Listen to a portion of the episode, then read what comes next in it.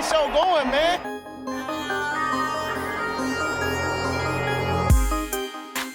Angelo, what an interception! Steps into it, pass is caught! Diggs! Sideline! Touchdown! Unbelievable! Ihr hört Cover 3, der Podcast für Fantasy Football. Hallo und herzlich willkommen zu einer neuen Folge Cover 3 der Fantasy Football Podcast. Mein Name ist Timo, an meiner Seite Rico Ja, moin. und überraschend, trotz des äh, Bremer Sieges und der Qualifikation für die Relegation, Björn. Die Qualifikation für die Relegation also, hört sich auch an, als ob das klasse wäre. Ja, aber ich Der bin besser da. als der direkte Abstieg, ne? Wir steigen nicht ab, habe ich immer gesagt. Okay, gut. Ich bin gestern Morgen aufgestanden und habe mir gedacht, ist ein schöner Tag für Wunder.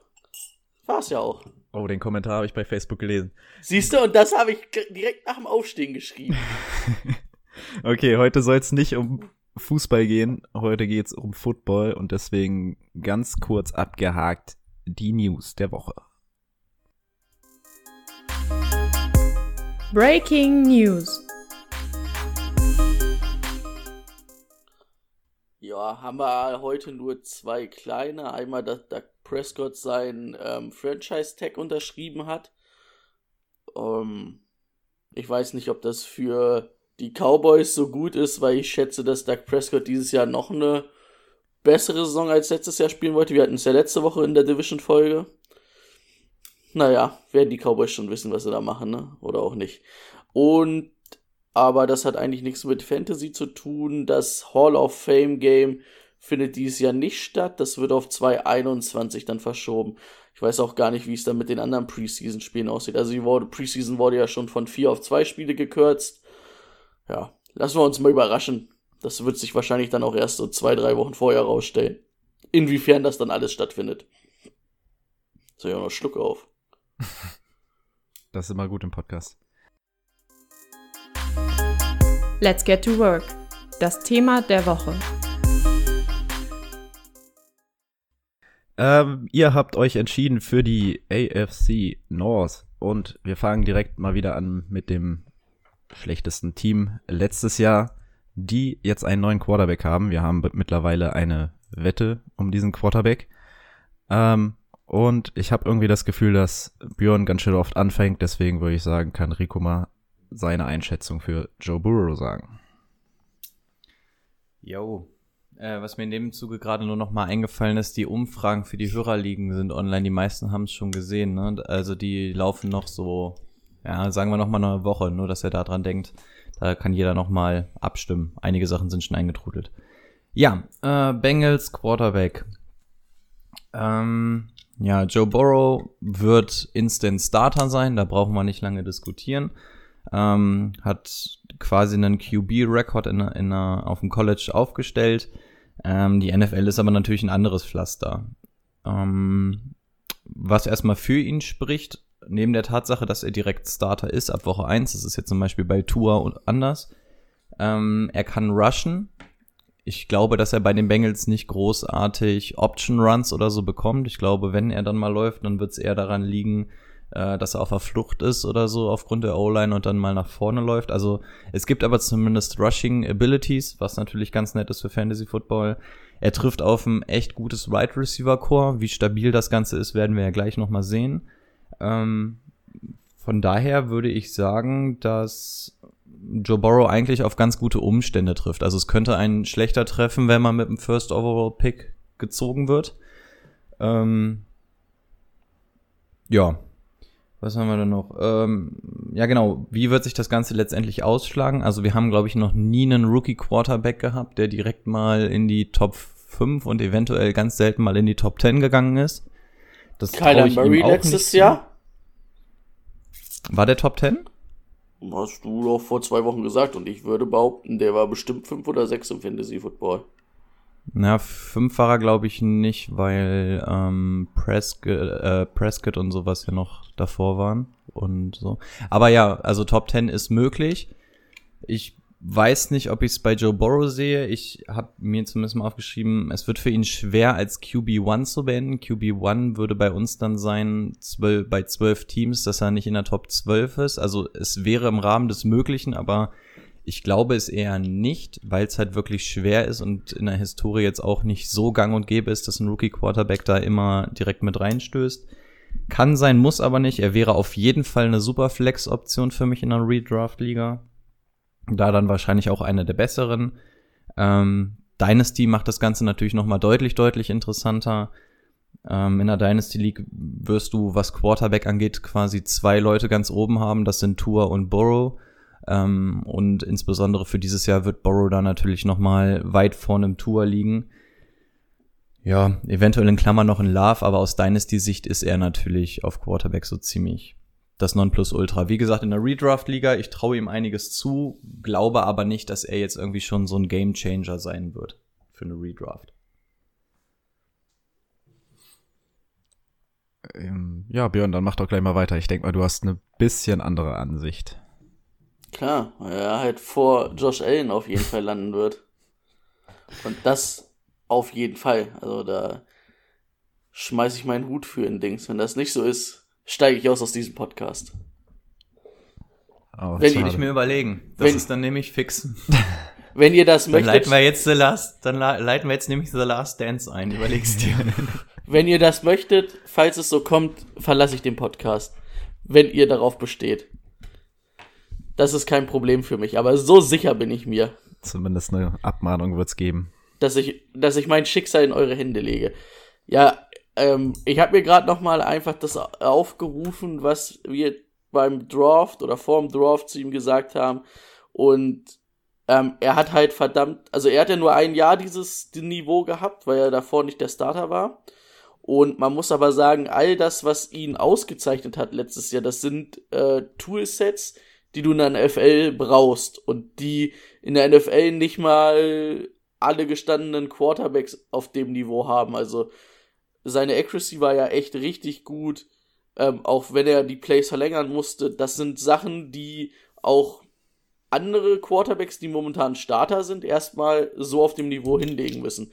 Von daher bin ich da eigentlich, ja, Rookie Quarterbacks ist immer schwer, aber er kriegt natürlich schon ein richtig gutes Receiving Core das natürlich auch ein bisschen an einem Namen hängt, aber der Rest ist jetzt auch nicht so schlecht.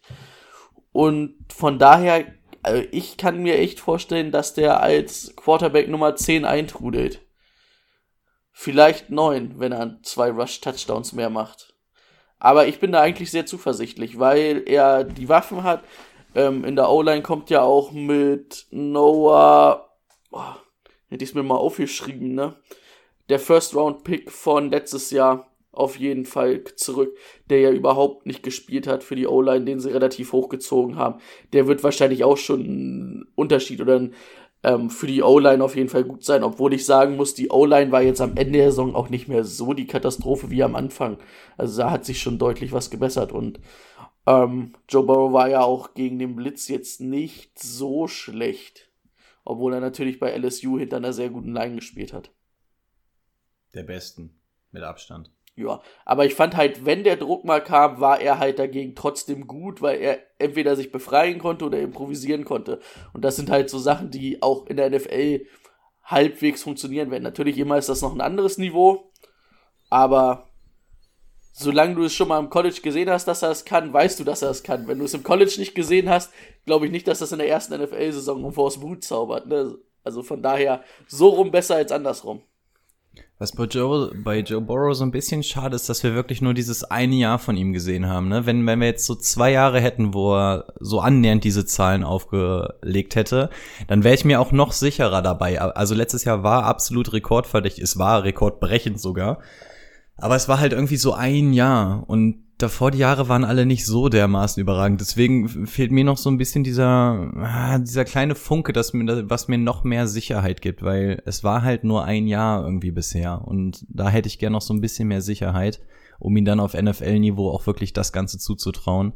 Ich bin wirklich mal gespannt, wie er, wie er rauskommt. Könnte auch sein, dass es so ein Baker Mayfield wird, ne? Im ersten Jahr super, im zweiten wieder scheiße. Es ist halt wirklich alles möglich. Obwohl ich sagen muss, also ich mochte Baker Mayfield, zu denen kommen wir auch später noch. Ist die gleiche Division, ne? Ja, stimmt. Ähm, aber als, also wie Joe Burrow jetzt in die Dings, in die, ins, in die NFL kommt, finde ich, dass Joe Burrow der bessere Quarterback von beiden ist, als Baker Mayfield damals, der die NFL gekommen ist. Ja, br br bringt zumindest mehr. Auch da ist halt wieder schwer. Also au- wenn man, wenn wir nur das eine Jahr betrachten, auf jeden Fall, dann bringt, dann bringt er ein Skillset mit, was weit über dem von einem Baker Mayfield liegt. Aber ja, schwer zu sagen irgendwie. Dieses eine Jahr stört mich. Weißt du, ich hätte es gern ein bisschen, ein bisschen mehr gesehen, dass ich weiß, dass man sich darauf verlassen kann, weil jeder hat mal ein geiles Jahr oder so. Ne, das haben wir auch schon bei anderen Leuten gesehen. Deswegen. äh, So, das ist noch so das Kleine, was mir, was mich stört. Aber dass er ein super Quarterback ist, hat er ja letztes Jahr gezeigt. Wie gesagt, ich finde halt die Toolsets auf dem Niveau, wo man sagt, das überträgt sich halt, also dass, dass das nicht abfällt auf einmal, weil das so schon so gut war. Also, um auch noch mal kurz meine Meinung zu sagen, die liegt ungefähr bei Rico so, ich sag mal, 11, 12, 13. Quarterback kann er werden, auf jeden Fall zwei, drei Plätze hinter Josh Allen. Ähm, und damit gehen wir über zum, zur Running Back Position. Wir hatten gerade schon angesprochen, Right Receiver ähm, ziemlich zumindest tief besetzt. Ähm, aber wir machen ganz kurz den Running Back. Also es ist der Running Back, es ist Joe Mixon. Harten Start ins letzte Jahr gehabt. Ähm, bis Woche 11 kein Rushing-Touchdown. Ähm, dann wurde es ein bisschen besser. Insgesamt am Ende acht Touchdowns ist in Ordnung. Und auch, äh, wie viel? 1137 Yards gerusht. Ähm, ganz klare Nummer eins bei den Bengals. Dahinter nur noch ähm, Giovanni Bernard, der ab und an mal ein bisschen ein paar Snaps sieht, aber ganz wenig. Ganz klar Joe Mixon. Und wenn das so weiterläuft mit der O-Line, die vielleicht noch ein bisschen besser wird als letztes Jahr, sehe ich ihn auf jeden Fall wieder in dem Rahmen, vielleicht sogar noch ein, zwei Touchdowns mehr.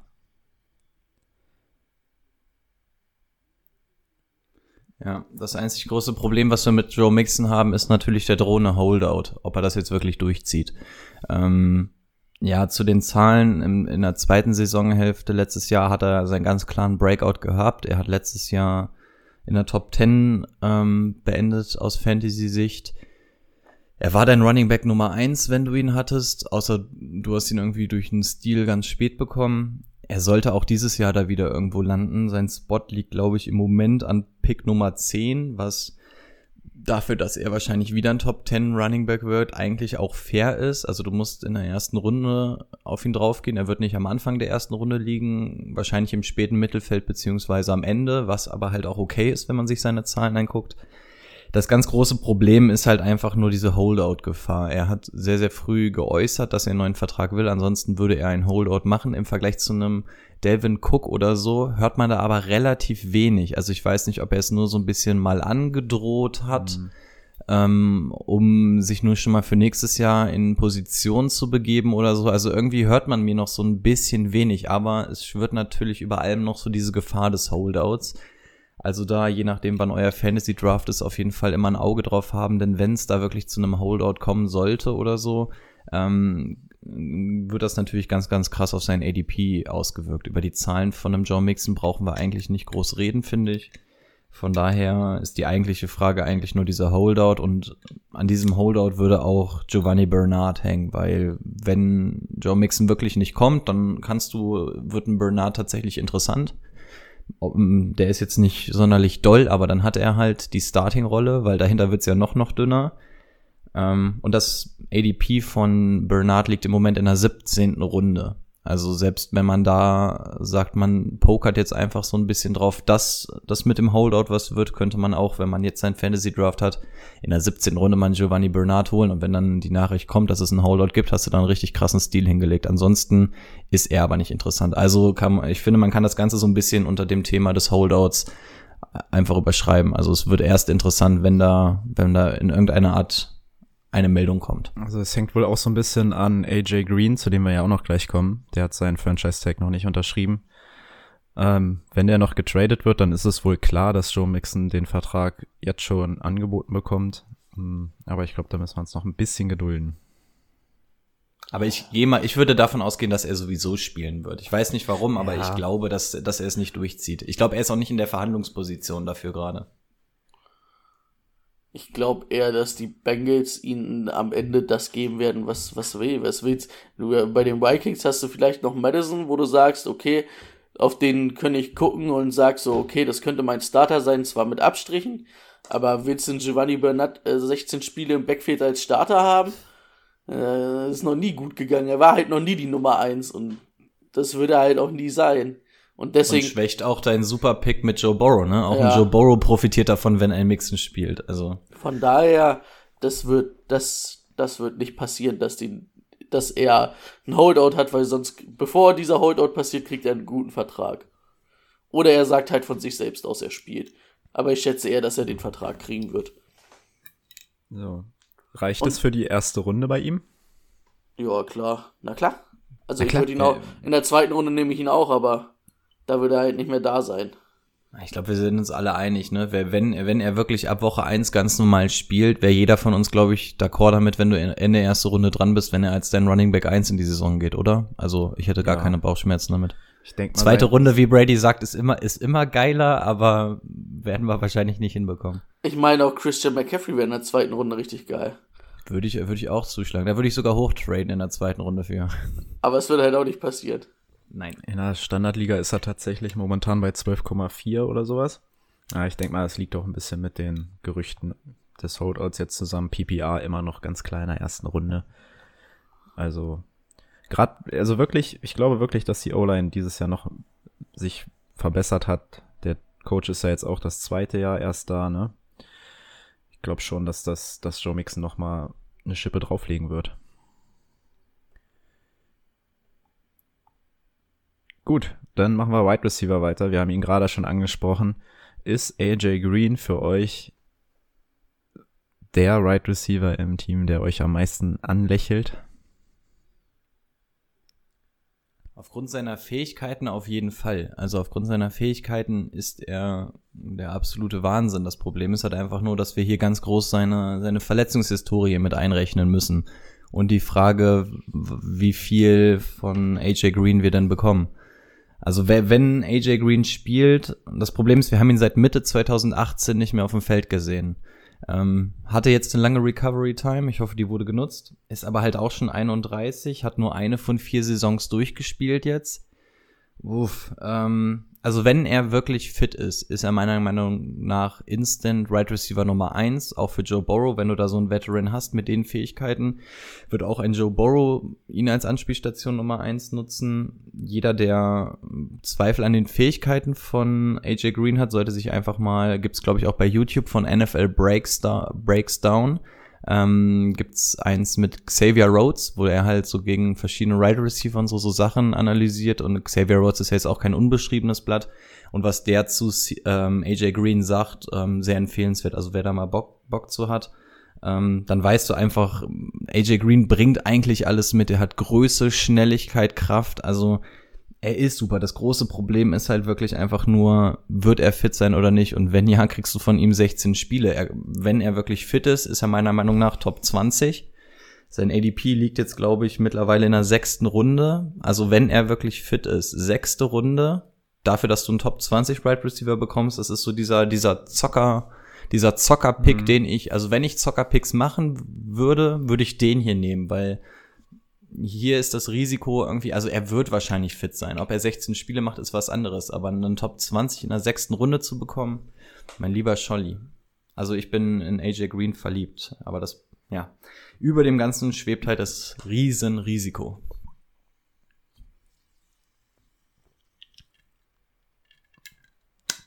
Dion, wie ist es bei dir? Welcher Wide Receiver? Über welchen möchtest du noch reden? Erzähl mal kurz was. Ich muss kurz was äh, googeln, um was in meiner These zu dingsen. okay. Da ähm, hast du mich jetzt ein bisschen früh dann überrascht. arbeite ich mich halt von unten nach oben hoch. Wir haben da immer noch einen John Ross rumlaufen. Wir hatten es letztes Jahr schon, dass er jetzt langsam mal zeigen muss, dass er was drauf hat. Hat er immer noch nicht gemacht. Okay, ich bin da. Ähm, ist, glaube ich, jetzt nicht so relevant für Fantasy Football. Wolltest du noch was zu AJ Green sagen oder soll ich weitermachen? Na klar, ich erzähle auch noch ein bisschen was über AJ Green. Na gut, dann Man Attacke. sollte immer mal nicht vergessen, AJ Green wurde sogar vor Julio Jones gedraftet in der Draft-Klasse. Das beschreibt auch ungefähr sein Talentlevel. Also wenn, ich gehe sogar höher, Rico hat gesagt Top 20, wenn AJ Green 16 Spiele macht, ohne Verletzung, locker Top 10. Vor allem mit Joe Burrow als äh, Quarterback, weil einfach, ich habe eben schon mal das Wort Toolset benutzt, ne? Das ist heute mein Wort, sage ich euch. Äh, weil sein Toolset als Wide Receiver, also da fehlt nicht viel, um ein richtiger Top-Receiver zu sein. Aber halt auch die Verletzungen sind immer da. Wen ich halt auch noch sehr interessant finde, der sich letztes oder die letzten beiden Jahre sehr gut entwickelt hat. Auch, man muss natürlich sagen, auch dann eigentlich zur Nummer eins, weil ja AJ Green nicht da war, ist Tyler Boyd. Auch letztes Jahr, ne? Wieder 90 Receptions, über 1000 Yards, fünf Touchdowns, das war ein bisschen wenig aber er ist halt auch eher so ein bisschen der, eher so über die Midrange aus dem Slot kommt, ne? Also da sind die Touchdowns immer so äh, eine zweite Frage. Aber den finde ich halt auch sehr interessant. Der, der ist zwar im ADP vor AJ Green, aber ist halt auch noch 55, also auch fünfte Runde, fünfte, sechste Runde, fünfte Runde. Also bei Und mir ist er später. Ich habe 55 gefunden, aber dann äh, war das vielleicht auch zusammengewürfelt aus P PPR und Half PPR. Okay, ich hatte in der PPA sogar ähm, 88 und in der Standard 76. Läuft. Also wie gesagt, ich, ich da würde würd ich also hui. Ich, ich würde auch in der fünften Runde zuschlagen, weil du musst mal gucken, das sind ja Zahlen, 90 Receptions für eine PPA oder Half PPA Liga und 1000 Yards. Das sind ja so, wo wir eigentlich sagen, eigentlich sind das Zahlen von einem Wide Receiver Nummer 1. Gut, die fünf Touchdowns sind da ein bisschen wenig, und wenn du den dann theoretisch als deinen dritten Receiver kriegst oder dir den auf die zwei stellen kannst, mhm. ja, all night long. Also Top, das, Top 20 Quarterback, ne? Äh, Quarterback, Wide Receiver, also. Ich hatte ihn letztes Jahr und ich war nicht einmal enttäuscht. Ja, doch einmal war ich enttäuscht von ihm, weil ihn da Ah, da hat Ryan Finlay gespielt. Heißt er Ryan Finlay? Auf jeden Fall Finlay. Hat er zwischendurch mal für Dalton übernommen. Hm. Das war natürlich eine bittere Enttäuschung, die zwei Spiele. Ähm, aber sonst, ja. John Ross hast du noch angesprochen, weiß ich nicht. Lass doch, lass doch Rico erstmal zu Tyler Boyd. Der möchte bestimmt auch noch was sagen. Ähm, ja, also ich, ich gehe die Liebe zu Tyler Boyd bei euch mit. Ich habe nur eine, ein großes Problem, was ihn angeht, und das ist, dass ich nicht sehe, dass er diese Zahlen hält, wenn jetzt noch ein Higgins dazu kommt und ein AJ Green. Das ist einfach das Problem, was ich sehe. Also, dass Tyler Boyd das in den letzten zwei Jahren richtig geil gemacht hat, brauchen wir ja nur auf die Zahlen gucken. Ihr habt sie ja gerade schon gesehen oder gesagt. Ähm, aber ich weiß nicht, ob ich bei Tyler Boyd dieses Jahr zwangsläufig wieder 1000 Yards sehe, über 100 Targets 90 Receptions, also nicht, dass er schlechter ist oder so, aber bei ihm finde ich einfach, AJ Green wird ihm einfach Targets wegnehmen, da braucht man nicht diskutieren. Dann kriegst du noch einen T. Higgins dazu. Und ich weiß jetzt nicht, ob nur weil ein Joe Borrow oder so da ist, heißt das jetzt nicht unbedingt, dass auf einmal 100 Targets auch noch dazukommen im Vergleich zum nächsten Jahr. Also ich, ich, ich glaube einfach, dass Tyler Boyd ähm, nicht, weil er schlecht ist oder schlechter wird oder sonst irgendwas, dass ich sehe einfach nicht, dass er diese Zahlen halten kann. Ähm, nicht gegen den AJ Green oder wenn einfach noch ein bisschen was dazukommt. Das ist das einzige Problem, was ich bei ihm habe und deswegen würde ich ihn nicht in der fünften Runde nehmen, weil für mich, der wird eine gute Saison spielen. Wir haben, wir haben schon öfter diesen soliden Right Receiver genannt. Ich glaube, da wird er drüber landen, aber er wird halt nicht das erreichen, was er dieses Jahr gemacht hat. Das sehe ich nicht, weil dafür müsstest du dir ähm, so viele Targets irgendwo herschnitzen und das geht halt nicht. Also T. Higgins, kommen wir ja gleich noch ganz kurz zu, aber bei AJ Green, also ich sehe eher, dass ein Joe Mixon jetzt bleibt, als dass ein AJ Green bleibt. Und ich, also ich kann mir noch echt noch vorstellen, dass sie den noch abgeben werden. Ich glaube, dieses Jahr werden sie beide bleiben. Beziehungsweise AJ Green wird auf jeden Fall in die Saison gehen. Der wird eventuell getradet im Laufe der Saison, aber ich sehe nicht, dass AJ Green jetzt noch großartig gehen wird vor okay. der Saison. Ich kann es mir schwer vorstellen. Dazu hört man auch zu wenig. Gut, dann äh, machen wir noch T. Higgins. John Ross, denke ich mal, ist in dem Wide Receiver Core langsam vorbei. Ich hätte einen Satz zu ihm, dann wäre ich mit John Ross auch durch. Okay.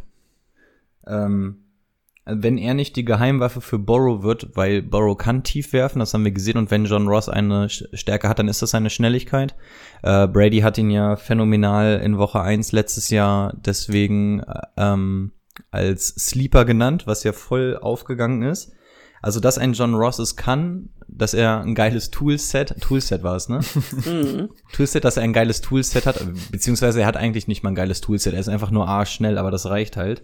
Ähm, wenn er zu dieser Geheimwaffe von Joe Burrow werden könnte, dann wäre John Ross interessant. Aber das Ding ist einfach, es war damals ein Top 10 Pick im Draft und ähm, ich glaube dieses Jahr, wenn er nicht wirklich diese Geheimwaffe wird, weil so sehe ich keine großen Targets für ihn, wenn er nicht irgendwie der absolute Liebling wird und irgendeine Stärke von Burrow ausspielt und eigentlich ist das eher ein AJ Green, ähm, sehe ich für John Ross keine, Karri äh, keine Karriere bei den Bengals in Zukunft. Also jedes Jahr sagt man ja John Ross, da müsste jetzt eigentlich mal was kommen. Ja, also eben, jetzt du, ich habe so ein Déjà-vu ja. gerade. Genau, also jetzt hast du eventuell noch mal die Chance, weil du einen neuen Quarterback bekommst. Ne? Wir haben schon öfter mal gesehen, dass ähm, Receiver aus der Versenkung auftauchen, nur weil ein neuer Werfer kommt. Ich sehe es als relativ unwahrscheinlich an, aber ich würde es ihm auch gönnen, weil es macht ja eigentlich Spaß, John Ross zu sehen, aber ja, langsam ist auch mal vorbei. Ja, vor allem jetzt hast du doch T. Higgins da, der genau das gleiche ganz gut kann, diese tiefen Bälle. Und, Und auch, auch Du AJ ziehst doch- Green ist schnell. Also, ja, und du ziehst doch jetzt Ja. nicht in T. Higgins. Wann haben sie ihn gezogen? Zweite Runde. Zweite Runde. Nee, John Ross für mich nichts. Ich glaube auch nicht, ne. Du hast ja mit T. Higgins natürlich auch wirklich Geschwindigkeit geholt. Was du dir aber auch mit T. Higgins geholt hast, ist auf jeden Fall, wenn AJ Green geht oder AJ Green nicht da ist, auf lange Sicht sein Nachfolger. Und wenn nicht sogar vielleicht dieses Jahr.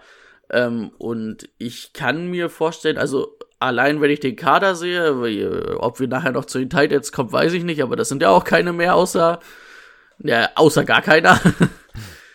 Weil nach Tyler Eifert, der ja eigentlich talentiert war oder talentiert ist, aber jetzt weg ist und auch immer verletzt ist, ähm, ist da nichts mehr. Also werden sie viel mit drei Wide Receivern, schätze ich mal, spielen. Also wird's auf ähm, wahrscheinlich Higgins, Green und Boyd rauslaufen.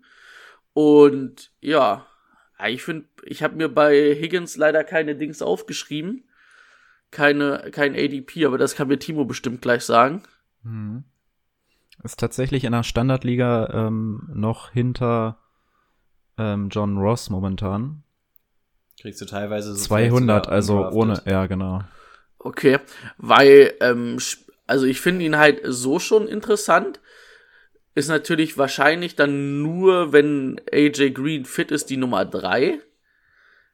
Ähm, aber sobald halt AJ Green geht oder halt auch äh, nicht fit ist oder Spiele verpasst, wird er halt ähm, erstmal die Nummer zwei und wird halt die Rolle von ihm einfach auch übernehmen, diese Outside-Rolle, da und da die Nummer eins sein, ne? Ich meine, das ist halt auch immer schon viel wert. Auch wenn dann Tyler Boyd vielleicht über den Slot die Anspielstation Nummer eins ist, ist er dann ja vor allen Dingen für Big Plays und auch, ich denke auch für Touchdowns sehr interessant, weil er ja ein Riesen oder er ist ja, er ist ja ein guter Contested Catch ähm, Receiver gewesen oder was heißt gewesen, war im College und wird es jetzt wahrscheinlich auch noch sein. Und ich glaube, das bringt dir halt auch einiges. Und da kann ich mir halt auch vorstellen, dass du vielleicht auch so ein T. Higgins so in der Red Zone so ein bisschen dann, weil du keine Titans hast, so als verkappten Titans, ne, also diese Rolle so ein bisschen da einnimmt. Aber, also ich finde äh, T. Higgins eigentlich auch interessant. Also, wir hatten ihn, glaube ich, auch so als Nummer 3 Receiver, ne, im Draft. Hinter den beiden.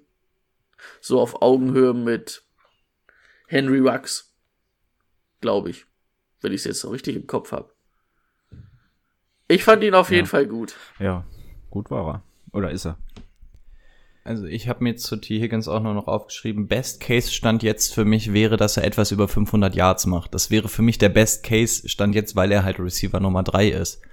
Wenn es wirklich eintreten sollte, dass AJ Green mal wieder verletzt ist oder getradet wird oder sowas, geht das natürlich ganz steil nach oben und dafür, dass du ihn undrafted kriegst, Hammer. Also im Endeffekt nur das, was schon gesagt wurde. Und der Punkt, den ich mir noch aufgeschrieben habe, den hat Brady jetzt leider schon gesagt. Äh, für die Dynasty League finde ich sehr, sehr interessant, weil er sehr schnell in eine sehr, sehr große Rolle schlüpfen kann. Gerade bei AJ Green, ob er jetzt getradet wird oder nicht. Der Junge ist halt 31 Jahre alt, da wird bald eine Nachfolge angetreten und er kann auch gut neben Tyler Boyd überleben. Also für Dynasty ist es nochmal deutlich interessanter. Gerade weil es so ein interessanter Spieler ist. Gut, äh, schon wieder ganz schön lange jetzt über das eine Team geredet, deswegen lassen wir Titan Usoma einfach mal weg. Moritz Böhringer, Sleeper. okay, alles klar. Ich glaube, der hat die gleiche Chance wie Usuma da in dem Team. Ja, nimmt sich nicht. Ah, was mir jetzt zu Higgins nochmal eingefallen ist, ihr habt schon so viele Spieler für die letzte Runde. Ich weiß gar nicht, wen ich davor alles ziehen soll. Also die letzten ein, zwei Runden äh, kannst du dir, glaube ich, echt noch richtig gute Spieler holen. Aber ich glaube, wenn wir von diesen typischen Spielern aus den letzten Runden reden, wäre er noch relativ weit vorne für mich dabei, weil das Szenario, dass er interessant wird, nicht allzu weit weg ist und er kann halt auch so seine Zahlen aufrufen. Ne? Der wird so hinten raus so ein paar Punkte sammeln und sowas, kannst du vielleicht als Trade-Material im schlechtesten Fall einsetzen, aber er hat halt eine echt gute Chance, einfach abzusteppen. Von daher wäre ich vollkommen okay mit ihm. Holt auf jeden Fall mehr Fantasy-Punkte als Josh Allen. Den Passwasher meine ich natürlich. Ja, gut. Also. Na, wobei, der ist, der ist gefährlich. Von Jacksonville, den meinst du, ne? Ja. Der ist gefährlich. Der Aber ist das okay. ist- also wenn du mit IDP ich- spielst, wer weiß. Ich sag's aber ganz ehrlich, das ist aber auch für mich der beste Josh Allen in dieser Liga. Oh Mann. Ähm, Cleveland Browns, es geht weiter. Ziemliche Enttäuschung gewesen letztes Jahr. Wir hatten Baker Mayfield oft gelobt und haben uns über Jameis Winston auch die letzten Wochen oft genug lustig gemacht, der 30 Touchdowns und 30 Interceptions geworfen hat. Und Baker Mayfield wirft nur 22 Touchdowns und 21 Interceptions.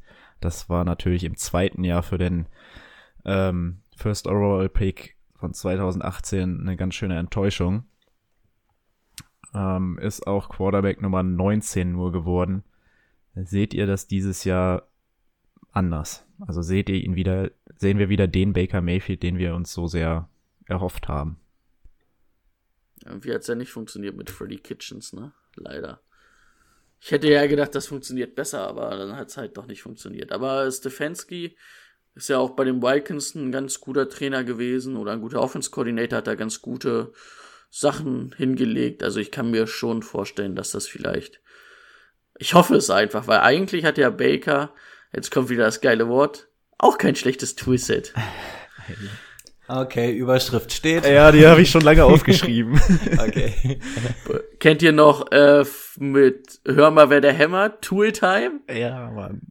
Oh, Das warum gibt's äh, das nicht bei Netflix? Gibt's das bei Netflix? Boah, weiß ich nicht. Aber es wär, das wär wäre cool. lustig. Ich habe nur mitbekommen, dass der eine jetzt letztens gestorben ist, der immer den Nachbarn Ah, der gespielt hat Nachbar, oder so, ja, ne? stimmt. Oh, Echt? traurig. Also Von dem hat man nur den Hut oder so gesehen. ja, ne? den hat man halt Augen selten so. gesehen, ne? Hm, Also ich glaube, ich glaube, es gab eine Folge, wo man ihn mal gesehen hat, Ja. aber viele gab mal, wer da mit dem Toolset hämmert. Ich sehe doch schon die Überschrift. Äh, genau, Baker Mayfield waren wir, ne? mhm. Ja, normalerweise sollte halt Baker schon irgendwo so landen, dass er dein Quarterback Nummer 1 sein könnte, ne? Also normalerweise. Ich kann mir eigentlich auch nicht vorstellen, dass der dieses Jahr wieder 20 Interceptions wirft. Hoffen wir. Aber man kann es nicht ausschließen. Aber Ich bin auch ein bisschen traurig bei Baker. Wir waren ja echt alle drei Fans. Ne? Wir haben letztes Jahr eigentlich schon gesagt, eigentlich kann der nur geil sein und dann enttäuscht er uns dermaßen. Also ich finde generell die Browns sind ja eine Enttäuschung sondergleichen. Ne? Also le le letztes Mal hatten wir die Dallas Cowboys, wo wir gesagt haben, keiner versteht, warum die nicht durchmarschieren. Bei den Browns ist es ja quasi noch schlimmer, weil die nicht mehr erfolgreich sind halbwegs mit dem Team. Ja, Mayfield 2018 King, 2019 Katastrophe. Ähm, ja, das mit den Winston-Vergleich hatte ich mir auch aufgeschrieben, das hatten wir gerade schon gehört. Er hat jetzt natürlich ein bisschen O-Line-Hilfe bekommen, ne? Gerade Brady und ich, wir sind nicht müde, es jedes Mal wieder zu erwähnen. Wenn du da nochmal einen geilen Right Tackle bekommst, das hilft allen auf Dingen, jeden das Fall war und das ja haben letztes sie. Jahr schon ordentlich Problem, Druck auf Baker Mayfield, ne? Und da haben wir auch vor der Saison gesagt, man glaubt, weil da haben sie, wen haben sie abgegeben? Da hatten sie doch auch aus der O-Line irgendeinen großen Namen Kevin abgegeben. Seidler. Seidler, genau. Genau, da haben Brady und ich ja auch schon gesagt, ey, unterschätzt das nicht, was so ein richtig geiler O-Liner ausmachen kann, ne? Und dann hast du gesehen, dass die O-Line echt ähm, instabil wurde. Diese Lücke haben sie jetzt hoffentlich mit Conklin, war ist es, glaube ich, den sie sich geholt haben. Ne? Conklin und Worths im Draft, also Genau. beiden Also da haben sie jetzt hoffentlich auf jeden Fall gut besetzt. Absolut. Hoffentlich diese, diese Lücke wieder geschlossen. Und ähm, genauso wie wir damals gesagt haben, das kann echt nach hinten losgehen, wenn du da was raustradest, sage ich, das, geht, das tut Baker Mayfield auf jeden Fall gut. Ähm, ja, Stefanski, ich halte eine Menge von ihm als Offense Coordinator. Das Problem ist halt aus Baker Mayfields Sicht, dass er run-heavy ist. Ne? Bin mal gespannt, ob er das bei den Browns irgendwie umbauen würde oder so, aber vom Prinzip ist Stefanski dafür bekannt, dass er run-heavy ist. Wenn das der Fall ist, ich habe jetzt auch gelesen, dass es gerade noch die Diskussion gibt, wer denn die Playcalls macht, ob es denn Stefanski wird oder ob der Head Coach das macht. Ähm, da ist man sich wohl noch nicht hundertprozentig Stefanski einig. ist doch der Head Coach. Stefanski ist als Head Coach gekommen. Ach so, ja, genau, genau, dann war die Frage, wer die Playcalls macht, Stefanski oder der Offense Coordinator oder irgendwie so. Ich habe auf jeden Fall gelesen, dass man sich noch nicht so ganz einig ist, wer in der Offense diese, diese Playcalls gibt. Mhm. Ähm, ja, also wenn es Run-Heavy sein sollte, dann wäre nur Play-Action für Baker interessant, was seine Zahlen ein bisschen limitieren würde. Ähm, ADP liegt in der elften Runde. Also er wird, er kann eigentlich nicht nochmal ein 2019 Jahr haben. Ne? Er muss eigentlich dieses Bounce-Back-Year haben.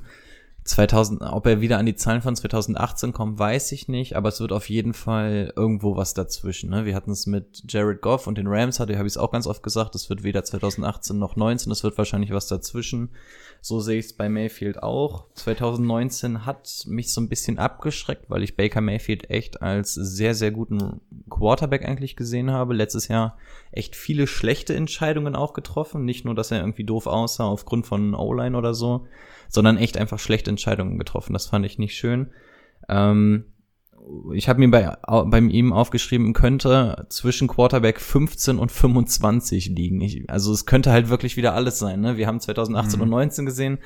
Es wird besser als 19. Ob es an 2018 rankommt, weiß ich nicht. Die Waffen hatte er eigentlich, die hatte er letztes Jahr aber auch. Ich hoffe mal, dass die O-Line da jetzt den entscheidenden Aus, äh, Aussprung, nein, aus, Ausschlag macht. Wenn du dich, wenn du aber auch auf die Zahlen eigentlich guckst, fragst du dich, warum die Browns so schlecht waren. Die hatten einen Rusher mit 1500 Yards fast und zwei Receiver, die über 1000 Yards gegangen sind. Also eigentlich musste da irgendwie ja was halbwegs Produktives rumkriegen bei. Das haben sie auch nicht geschafft. Hast du aber auch 21 Interceptions gehabt, ne? Das ist halt Ja. echt nicht wenig. Also dann kannst du dich bis zur 5-Yard-Linie vorarbeiten, wenn du dann Interception hast, dann war es das auch wieder. Das stimmt. Gut, machen wir mal weiter mit den beiden Running Backs, wobei beide steht noch in den Sternen, denn einer hat immer noch keinen Vertrag, wenn ich das so richtig gelesen habe. Ähm, fangen wir an mit Nick Chubb.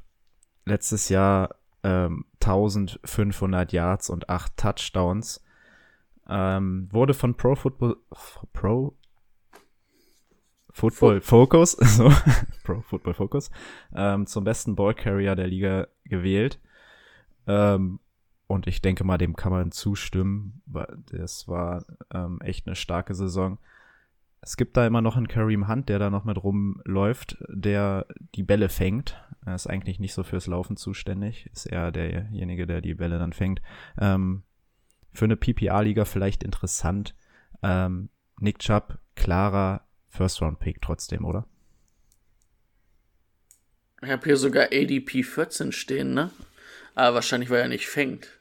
Oder nicht so viel fängt, dadurch, dass Kareem Hunt da ist. Aber in der zweiten Runde definitiv. Also, dass das einer der Top 5 Running Backs sein wird, auch wenn Kareem Hunt da ist, ist für mich, steht für mich eigentlich außer Frage. Weil er halt dieses Workload handeln kann, weil er ein guter Runner ist und weil er eigentlich auch für die Touchdowns sorgt, ne? Also,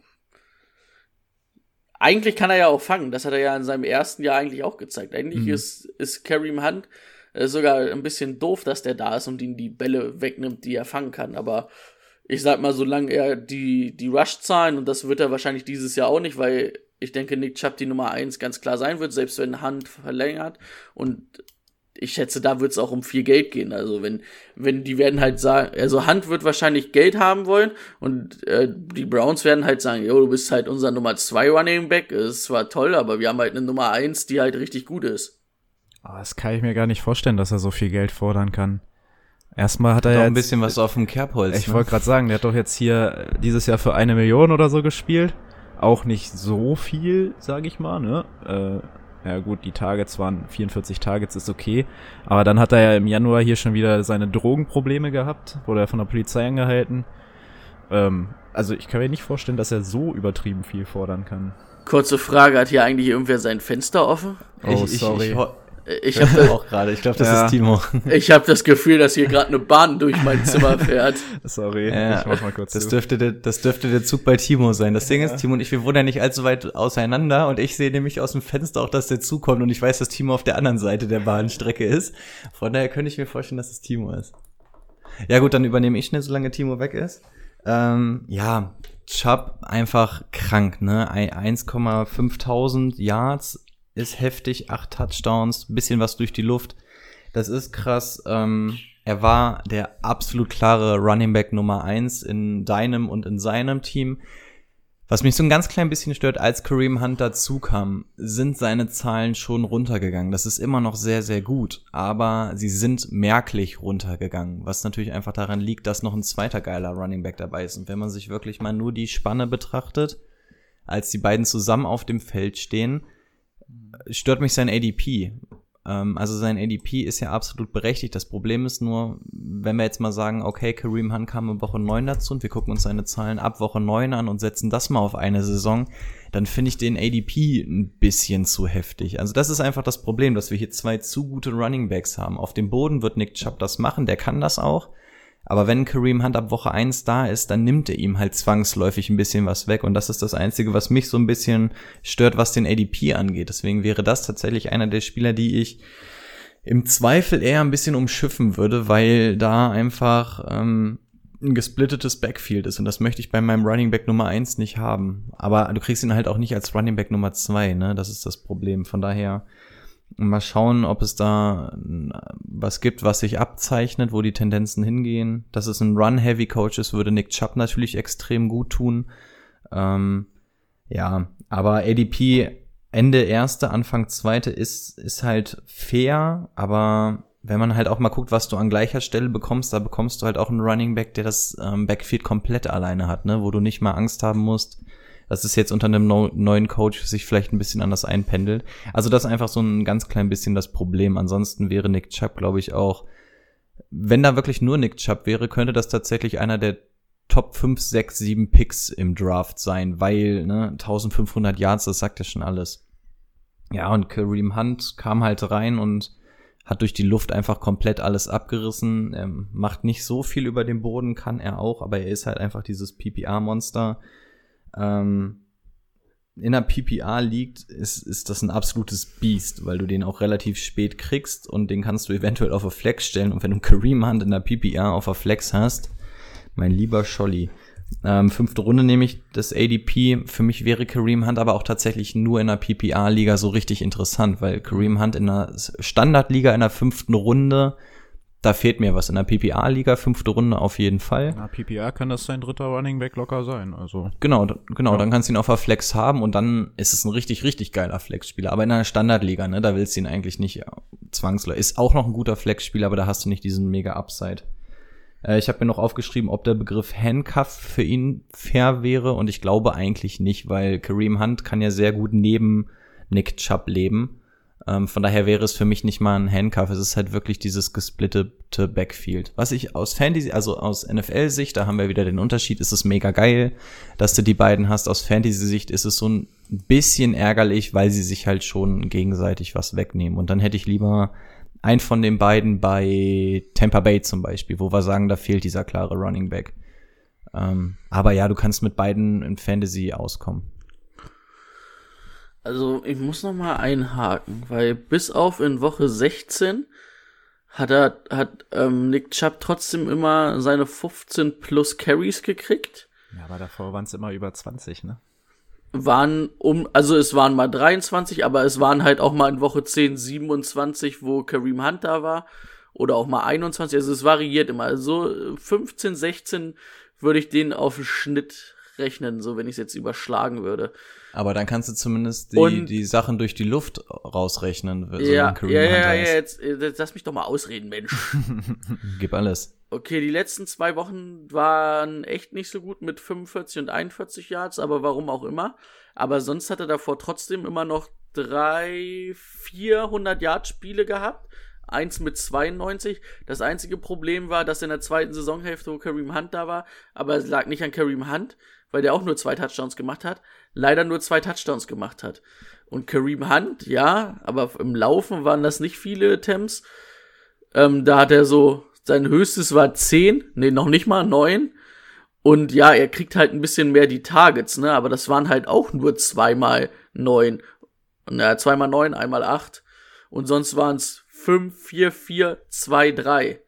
Also, ja, so für eine PPA-Liga geht das auf jeden Fall. Aber so extrem fand ich das Nick Chubb jetzt nicht davon. Äh, wenn man jetzt mal, wenn man mal, wenn der eine Woche da noch von 15, 16 ordentlich gespielt hätte, aber da war halt eine Niederlage gegen Baltimore, die ganz gute Verteidigung hat. Aber am letzten, na gut, letztes Mal verlierst du gegen Cincinnati, das darf halt eigentlich auch nicht passieren. Ähm, wenn da noch mal ein gutes Rushing Game dabei ist mit 100 oder an die 100 Yards, dann fällt es glaube ich auch nicht so auf, ne? Also von daher für mich, wann hatten wir gesagt, wird er gepickt? Ende erste, Anfang zweite. Vollkommen in Ordnung. Also für mich persönlich. Ich habe Also überhaupt deswegen sage ich, du kannst den da auf jeden Fall ziehen. Es stört mich halt in dem Falle nur, weil es halt Targets sind, die weggehen. Und ob er wirklich, wenn über 16 Spiele Kareem Hunt dabei ist, ob er nochmal 1500 Yards macht und 8 Touchdowns, pff, abwarten. Aber du kannst ihn natürlich auf jeden Fall an der Stelle ziehen. Er macht ja seine Zahlen. Nur da Ja, stört mich halt, dass er nicht unbegrenzt Luft nach oben hat. Ich sehe halt Kareem Hunt nicht so hoch, ne? Also ich weiß nicht, ich würde halt einen Kareem Hunt nicht in der fünften Runde ziehen. PPA? Nee. Also wenn wir, wir hatten es vor letzter Woche oder vor zwei Wochen, haben wir gesagt, Todd Gurley wäre auch in der fünften Runde. Dann würde ich da auf jeden Fall Todd Gurley ziehen. Das stimmt natürlich. Weil so hauen mich jetzt die Zahlen, also in acht Spielen halt auch nicht vom Hocker, ne? Von Kareem Hunt. Aber PPA, du kriegst einen Punkt allein dafür, dass er fängt. Dann rechne man nur ohne Rushing Yards gewinnen oder Receiving Yards gewinnen, rechne mal wirklich nur einen Punkt für jeden gefangenen Ball bei Kareem Hunt. Das sind 37. Ja, sind schon mal 37 Punkte, die du hast, ohne dass er erstmal auch nur einen einzigen Yard gemacht hat. Das ist halt nicht wenig. Also deswegen aus PPA-Sicht. Also er braucht ja gar nicht die ultra krassen Zahlen auflegen. Jeder aber- gefangene Ball ist schon. Das ist für sieben Wochen 37 Punkte, ohne dass du was gemacht hast. Jetzt Ja, kommen wir dann. auf eine Saison hoch. Jetzt kommen wir dann aber zum Thema, wir kommen, wir, Stefanski stellt das Ganze auf eine zwei Tight End Offense um. Das heißt, beide Tight Ends werden was fangen. Und du hast halt immer noch äh, Landry und Beckham. Also wir werden ja gleich weitergehen. Also Hat er schon gesagt, dass er mit zwei Titans rauskommt? ja, Stefanski hat immer zwei Tight End Sets gespielt bei den Vikings. Und warum sollte er einen Joko haben und dann noch einen Austin Hooper holen, weil er mit zwei Tight Ends spielen möchte? Ich denke, das wird eine klare, klare Nummer für mich, dass das ein zwei Tight Ends Offense wird. War ich gespannt. Ich habe nämlich noch nichts zu gelesen. Das würde nämlich auch meine Einschätzung zu Njuku noch mal ändern. Aber ja, wollen wir mal weitermachen? Wir waren schon echt lange bei den Ja, Runningbacks und ich habe ja. ja so ein bisschen Zeitprobleme heute. Okay. Ähm, machen wir weiter mit den Right Receivern. Da gibt es zwei, die letztes Jahr über 1000 Yards geholt haben. Das sind Jarvis Landry und Odell Beckham Jr. Ich weiß nicht, welchen ihr vorne seht. Für mich ist es momentan noch schwierig. Ähm, Offense Coordinator, habe ich jetzt gelesen, sagt, dass Odell Beckham wohl, ähm, dass er wohl sehr, eine sehr, gute Meinung von dem Typen hat, auch was seine Offseason jetzt so abgerissen hat. Ob das Drama jetzt mal beendet ist bei Odell Beckham, mal schauen. Ähm, Jarvis Landry, achso, beide hatten eine OP äh, in dieser Offseason. Jarvis, Jarvis Landry an der Hüfte und er ist wohl so, dass er fit sein soll für den Start der neuen Saison. Bei Odell Beckham sieht's wohl noch ein bisschen besser aus. Der hatte ja, was hatte der? Äh, Hernia. Hernia ist, glaube ich, auch so Oberschenkel-Hüftbereich oder so, ne? Oder, also hinterer Oberschenkel oder so. Timo, du alter Äh, Ärztesohn. Kein Plan. Ähm, ja, sieht wohl aber ganz gut aus. Ähm, wen würdet ihr eher ziehen? In welchem Format? Landry, weil er später gezogen werden kann und weil er mehr Receptions haben wird, wenn die beiden die gleiche Anzahl an Spielen haben. Und keine Ahnung, ich ja, Odell Beckham Jr. macht so ein paar geile Catches, aber ich finde auch immer, er, er probiert sich immer, oder viele Leute probieren ihn immer irgendwie in diese Top-Right-Receiver-Gilde aufzuheben. Und ich finde, bis auf in seinem ersten Jahr, wo er halt echt richtig gut war und alle überrascht hat in seinem Rookie-Jahr, hat er das nie wirklich bestätigt. Dass er wirklich zu diesen Top, Top, Top Right Receivern hört, irgendwie diese Top 5. Von ja, daher. also ich finde erstes Jahr 1300 Yards, 12 Touchdowns, zweites Jahr 1450 Yards und 13 Touchdowns, 2016 1367 Yards und 10 Touchdowns. Eigentlich finde ich, kann er das schon. Sind, sind schon gute Zahlen. Ja, aber ich störe mich auch ein bisschen an dem Begriff Elite. Also, das habe ich mir auch zu ihm Also, okay, wenn man, darf ich kurz noch was sagen? Also, wenn man die Zahlen hört von mir aus, aber dann, dann finde ich, rein von dem, was du siehst in den Spielen, dann ist es zu wenig. Mhm. Dann müsste er mehr dafür reißen. Weil die Zahlen, die er dann, die du gerade vorgelesen hast, habe ich in seinen Saisons nicht gesehen. Ja, das waren die ersten drei Jahre in. So, in so gefühlt, weißt du? Also, Ja, da, hast du gefühlt, nicht ja. das, da hast du nicht das Gefühl, dass er das abreißt. Und Okay. äh, letztes Jahr auch viel für mich verspielt da mit denen, ja, äh, wollt er mich nicht holen? Äh, geht halt gar nicht. Aber es hat nicht so viel mit Fantasy zu tun. Aber also ich würde halt eher einen Landry nehmen, weil er einfach die, denke ich, mehr Receptions hat und weil du ihn wahrscheinlich drei, vier Runden später kriegen wirst, ne? Na, zwei, drei Runden. OBJ Ende dritte, Anfang vierte, Landry in der siebten. Ja. Bei mir steht tatsächlich in der Standardliga vor ihm, äh, vor Odell und ich habe mich auch schon gefragt, wieso in der Standardliga. Hm. Naja, egal. Ja, weil, weil er, weil er letztes Jahr, ja, keine Ahnung.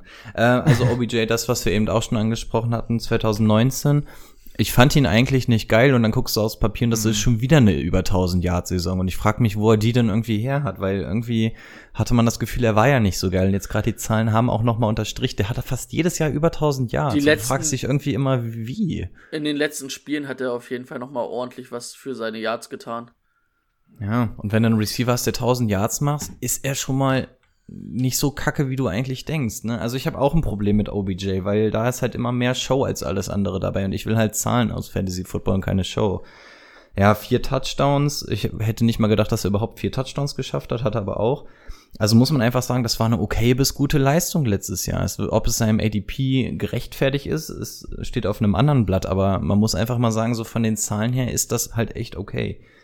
Ähm, ja, auch die Tatsache, dass er verletzt ist, das kaufe ich ihm wirklich ab. Ne? Das hast du auch von mehreren Stationen gehört. Also wenn er die Zahlen auch wirklich mit einer Verletzung gemacht hat, umso besser. Boah, da gucke ich gerade in seine Game Logs und sehe, also von den vier Touchdowns sind halt auch zwei am letzten oder an den letzten beiden Spieltagen gewesen, ne? Äh, das ist halt auch, der hat lange, lange keinen Touchdown dann gefangen. Das ist echt krass. Ähm, ich würde auch sagen, dass, dass der neue Wind im Coaching-Staff dann auch eher, ähm, also die Wechsel bringen eher frischen Wind rein, als dass Targets runtergehen oder so, sehe ich bei OBJ jetzt nicht zwangsläufig. Ähm, und ich habe mir auch geschrieben, eigentlich müssen die Zahlen hochgehen, weil er war ja letztes Jahr jetzt irgendwie schon nicht so überragend, hat mit einer Verletzung gespielt, also eigentlich sehe ich keinen Grund, warum die Zahlen nicht ein bisschen höher gehen sollten. Ähm, ich kann es mir tatsächlich vorstellen. Und wenn du dann auch einen Baker hast, der wieder zur Normalform findet, ähm, ADP Ende dritte, Anfang vierte, ich glaube, also es wäre für mich kein Red Receiver 1 im Team, aber ich glaube, das wäre ein absolut guter Wide Receiver 2 in deinem Team, wenn du von deinem Wide Receiver 2000 pl äh, 1000 plus Yards bekommst. Ist das ein Wide Receiver 2? Braucht man nicht drüber reden. Und ja, finde ich okay. Während ich bei Landry, muss man sagen, der war überraschend gut 2019. Der wurde halt auch wirklich mit, mit Targets einfach zugeschissen. Ne? Das war halt echt krass. 1100 Yard, sechs Touchdowns. Der hat Targets bekommen. Das war unfassbar krass. Ähm, ich glaube, das Level kann er eigentlich nicht halten. Ich kann es mir nicht vorstellen. Gerade wenn OBJ jetzt fit ist und alles, müssen da eigentlich ein paar Targets weggehen. Auch jetzt mit dem neuen Tight End muss ein bisschen was rübergehen. Ähm, also ich kann mir nicht vorstellen, dass er das Level halten kann und ich glaube auch die wenigsten erwarten, dass er nochmal so ein Jahr abreißt wie das letzte. Er ist auf jeden Fall besser als dieser bekannte langweilige Right Receiver. Er wäre für mich eher ein schlechterer Right Receiver 2, aber ein absolut Bombenflex-Spieler. Und ähm, wenn du ihn in der siebten Runde bekommst, dann kannst du einfach sagen, okay, entweder hole ich mir einen OBJ als Wide Receiver 2, dritte, vierte Runde, was okay ist, ne, wenn man so sagt, so zum Umschwang zu, zur vierten Runde.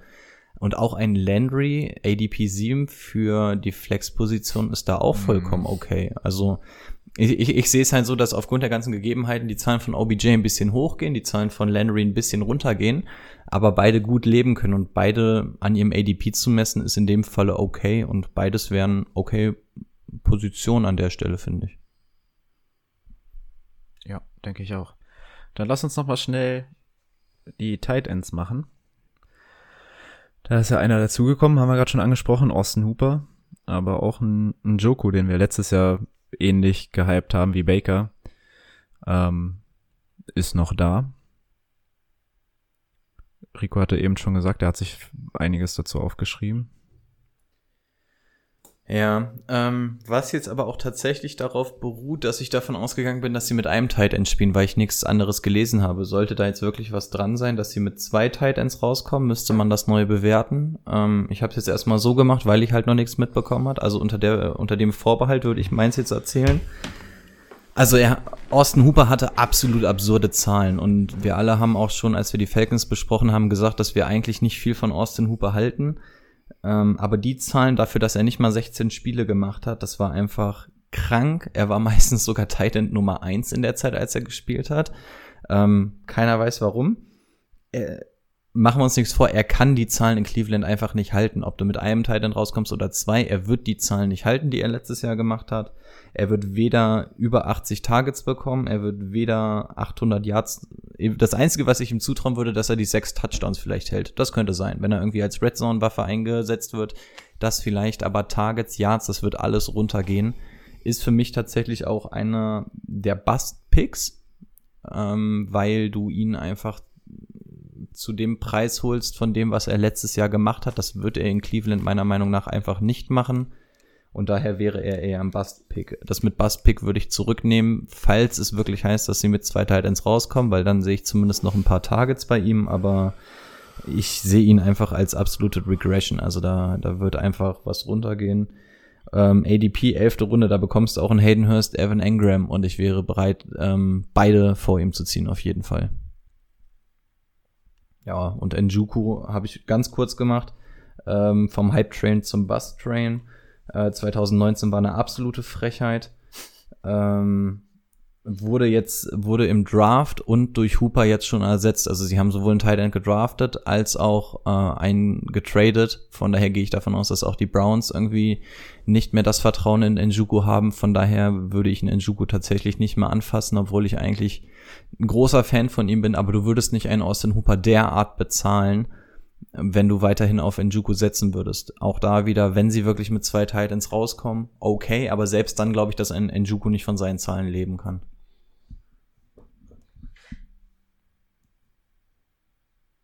Zustimmung bei mir. Björn. Ja, dass Austin Hooper eine Wurst ist, hat man ja letzte, vorletzte Woche schon mal festgestellt. Und deswegen würde ich den auch nirgendwo, in keinem Szenario, würde ich mir den als Titan ziehen. Weil dafür ist der Preis einfach zu teuer. Wahrscheinlich wirst du nach letztem Jahr irgendwie Top Tight End Preis dafür, na nicht ganz top, weil du wirst ihn nicht in der ersten drei Runden ziehen müssen oder ersten vier, aber dann irgendwann, was hatten der an ADP? Ich habe eben es nicht Elf, gehört. Elfte, das geht sogar eigentlich halbwegs, ne? Ja, aber aber Keiner würde es machen, aber es geht vom Preis eigentlich. da hätte ich aber wirklich Titans, die ich eher ziehen würde. Ja. Aber in Joko ist halt die Frage, ist er mal fit? Wenn sie mit zwei Titans spielen, müsste er rein theoretisch vom Talent her Austin Hooper da locker um die Ohren laufen, aber irgendwie kriegt er die PS ja nicht auf der Rasen. Das Toolset ist da, aber er weiß nicht, wie er es einsetzen soll. Vielleicht weiß es Stefanski endlich mal. Aber momentan sehe ich da leider auch noch nicht so richtig, dass selbst wenn, oder selbst, also ich gehe ja davon aus, dass sie mit zwei Titans spielen, selbst da, weil irgendwie, auch wenn er der Nummer 1 Titan war die letzten Jahre, hat das ja auch irgendwie nicht geschafft. Gut, letztes Jahr war dann halt viel verletzt. Und ja, schade.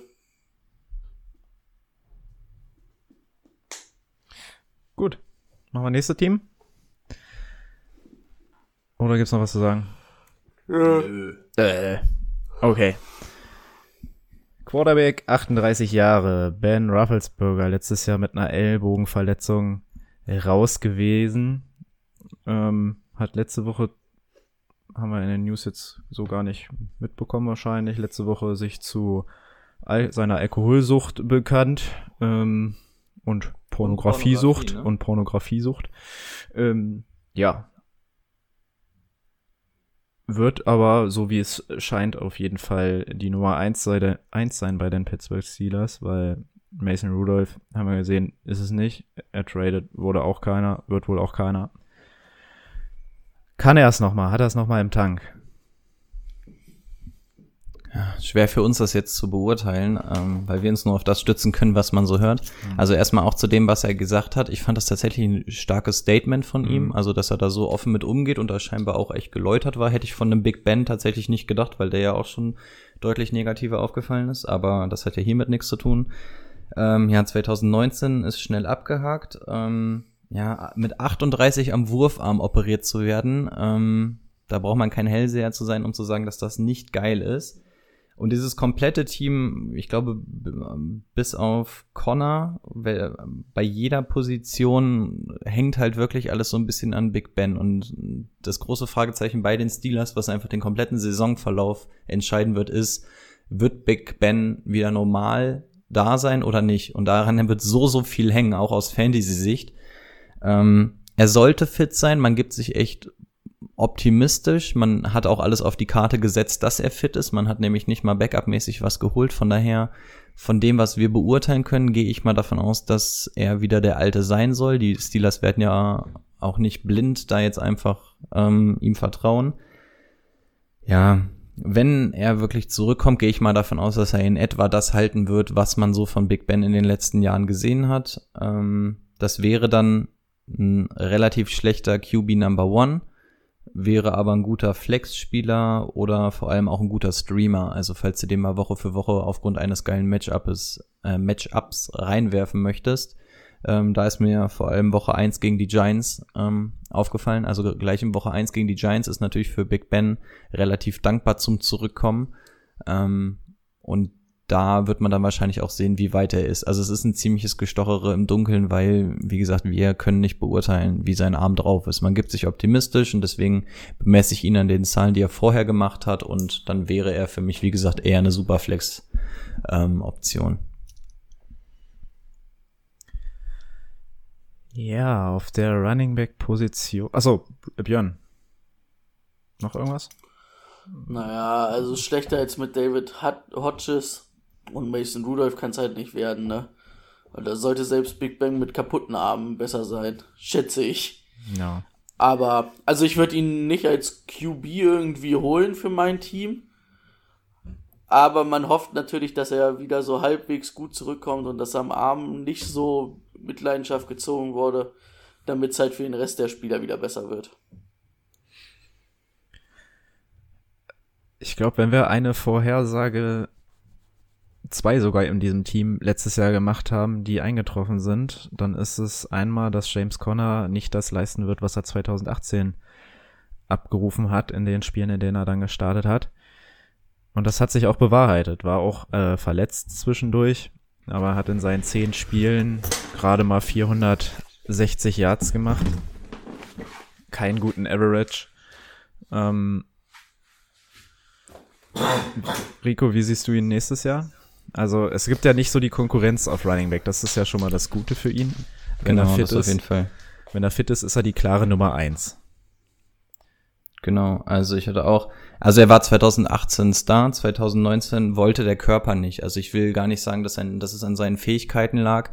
Ähm, James Conner hatte einfach die ganze Zeit körperlich Probleme. Ne? Der ist ja von einer Verletzung in die nächste, hat dann zwischendurch mit Verletzungen gespielt. Also es war auch sehr undankbar für ihn. Ähm, wer, ihn, wer ihn jetzt mal gesehen hat, es gibt ja Workout-Videos von ihm, der sieht aus wie so ein Taco.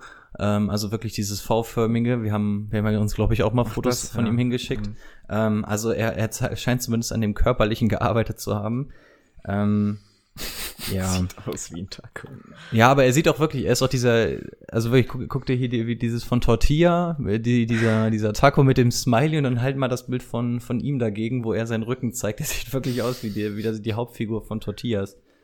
Äh, müsst ihr mal bei Instagram gucken. Ich glaube, ich habe es euch in die Gruppe gestellt Mhm. gehabt. Ähm, ja, er ist aber so ziemlich der einzige echte Back in diesem Backfield, was natürlich für ihn spricht. Timo hat schon gesagt. Mike Tomlin ist auch dafür bekannt, dass er eigentlich nur einen Running Back immer im Team hat. Und der Also ist auch er immer gut über den Platz jagt, ne? Das auf jeden Fall, ja. Ähm, das ging halt letztes Jahr körperlich nicht mit ihm. Ähm, mit Big Ben hoffen wir natürlich auch, dass diese Offense wieder ins Rollen kommt und nicht nach drei Downs wieder runtergeht, weil auch das tut einem James Conner natürlich gut, wenn man einfach mal die äh, Chance hat, auch mal aufs Feld zu kommen. Ähm, ja, wenn er fit ist, hat er das Potenzial, ein Running Back 1 zu sein, wenn du eventuell in Runde 1 lieber einen Michael Thomas oder sowas nimmst. ADP, Ende dritte Runde. Das ist eigentlich okay. Wenn du ihn da als Running Back Nummer 2 ziehst, ist das eigentlich okay. Das Problem ist halt, dass du mit ihm immer noch äh, so ein bisschen Risiko hast, ob sein Körper denn wirklich hält, ob diese Offense wirklich funktioniert. Ich bin nicht der größte James Conner Fan, aber man muss einfach sagen, die Offense kann nicht schlechter werden. Er kann nicht unfitter sein, wenn er sich nicht das Kreuzband in Woche 3 reißt. Von daher müssen seine Zahlen hochgehen und ähm, Ende dritte Runde als Running Back Nummer 2 fände ich, glaube ich, okay. Wenn ich dafür dann weiß, dann bist du danach in Runde 4 wieder früh dran. Ich find's okay. Ich find's, also ich find's nicht geil, aber ich, es ist angemessen. Ja. Echt? Björn war kein Fan von ihm, ich weiß, deswegen wird er wahrscheinlich jetzt eine andere Meinung vertreten. Äh, ihr könnt euch den gern irgendwo hinstellen und auch gern irgendwo picken. Bin ich nicht dabei. Bin ich einfach nicht dabei. Aber für die klare Nummer eins in, in Runde drei musste halt drauf gehen. Ich bin mir nicht sicher, ob das die klare Nummer 1 sein wird. Also da, so enttäuschend letztes Jahr, dann ziehen die in Anthony McFarland und haben noch Jane Samuels und Benny Snell. Also es wird wahrscheinlich echt so, so ein Ding werden, wo jeder mal ran darf am Ende. Und selbst wenn James Unter Conner. Mike Tomlin? Ah, ja, da weiß ich nicht. Aber selbst wenn, also ihr könnt euch den gerne auf die Nummer 2 stellen, das sehe ich bei ihm nicht. Also ich sehe es einfach nicht. Okay. Aber Gründe, Gründe, Gründe. Er, er hat in seinem. Geh Ja, lass mich doch mal ausreden. Attacke. Du unterbrichst mich immer. So. Ich, Hast du nicht, ne? nee, Hast nee, du wohl. nee, nee, nee, mach mal. Oh je. Nee, jetzt bin ich eingemuckelt. Jetzt will ich Streit. nicht mehr. Okay, also wir kriegen nur die Überschrift, macht er nicht. Macht er ne. Nee, weil ähm, einfach in seinem ersten Jahr hat er von seinen Touchdowns gelebt, die 13, 14, 15 Stück, die es waren. Da waren schon die Jahrzahlen so lala. Und letztes Jahr, also egal wie, ob, ob er verletzt war oder nicht, also ich habe da letztes Jahr einfach auch nichts gesehen, was mich begeistert hat. Er muss erstmal dieses Jahr irgendwann zeigen, dass er überhaupt dieses Privileg er sich erarbeiten kann, dass er Running Back Nummer 1 ist. Und da lasse ich jetzt auch nicht die Argumentation gelten, oh, Mike Tomlin spielt gern nur mit einem Running Back. So, ja. Vielleicht ist Mike Tomlin dann auch nicht der richtige Coach für die Pittsburgh Steelers. Mhm. Wenn er das nicht machen kann. Mhm. Also ich sehe das halt überhaupt nicht. Also da soll er erstmal die ersten zwei, drei Wochen irgendwas liefern und dann können wir da weiterreden. Aber ich würde ihn nicht in den ersten vier Runden ziehen. Von mir aus in der fünften oder sechsten. Das ist dann nicht mehr mit so viel Risiko behaftet, aber da wird er wahrscheinlich nicht mehr da sein, weil irgendwer von euch beiden den gezogen hat bei uns. Ich sehe es aber nicht. Okay. Ähm, gehen wir zur Wide Receiver Position über. Ähm, da haben wir ja letztes Jahr auch das war auch sowas, was wir gesagt haben. Juju, Nummer 1 Wide Receiver Kanadas. Auch durch seine Verletzung, die er natürlich hatte, konnte er das Ganze nicht so wirklich ähm, beweisen. Ich möchte aber ehrlich gesagt eigentlich in diesem Team lieber auf Deontay Johnson eingehen, der sich tatsächlich auch in Woche 2 letztes Jahr schon verletzt hatte, damit aber die ganze Saison gespielt hat und eine Rookie-Season mit 680 Yards und 5 Touchdowns abgeschlossen hat. Diese Offseason wohl schon einige Zeit mit Ben Rufflesberger verbracht hat, um da so eine Connection hinzubekommen. Ich finde, aufgrund des ADPs, Juju musste irgendwo Runde 6 oder sowas ziehen, Deontay Johnson an 115, also was ist das, Runde 10, Runde 9. Ich würde mich tatsächlich für Deontay Johnson entscheiden. Deontay Johnson ist so ein bisschen für mich, oder könnte so ein bisschen das für mich sein, was Kirtland Sutton letztes Jahr für mich war.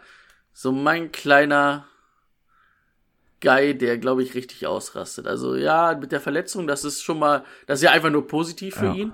Und ich fand aber auch seine Spiele, er hat einfach gute Spiele gemacht, auch wenn manchmal die Zahlen nicht gestimmt haben, aber die Spiele haben mir auch einfach gefallen. Ähm, bei Juju,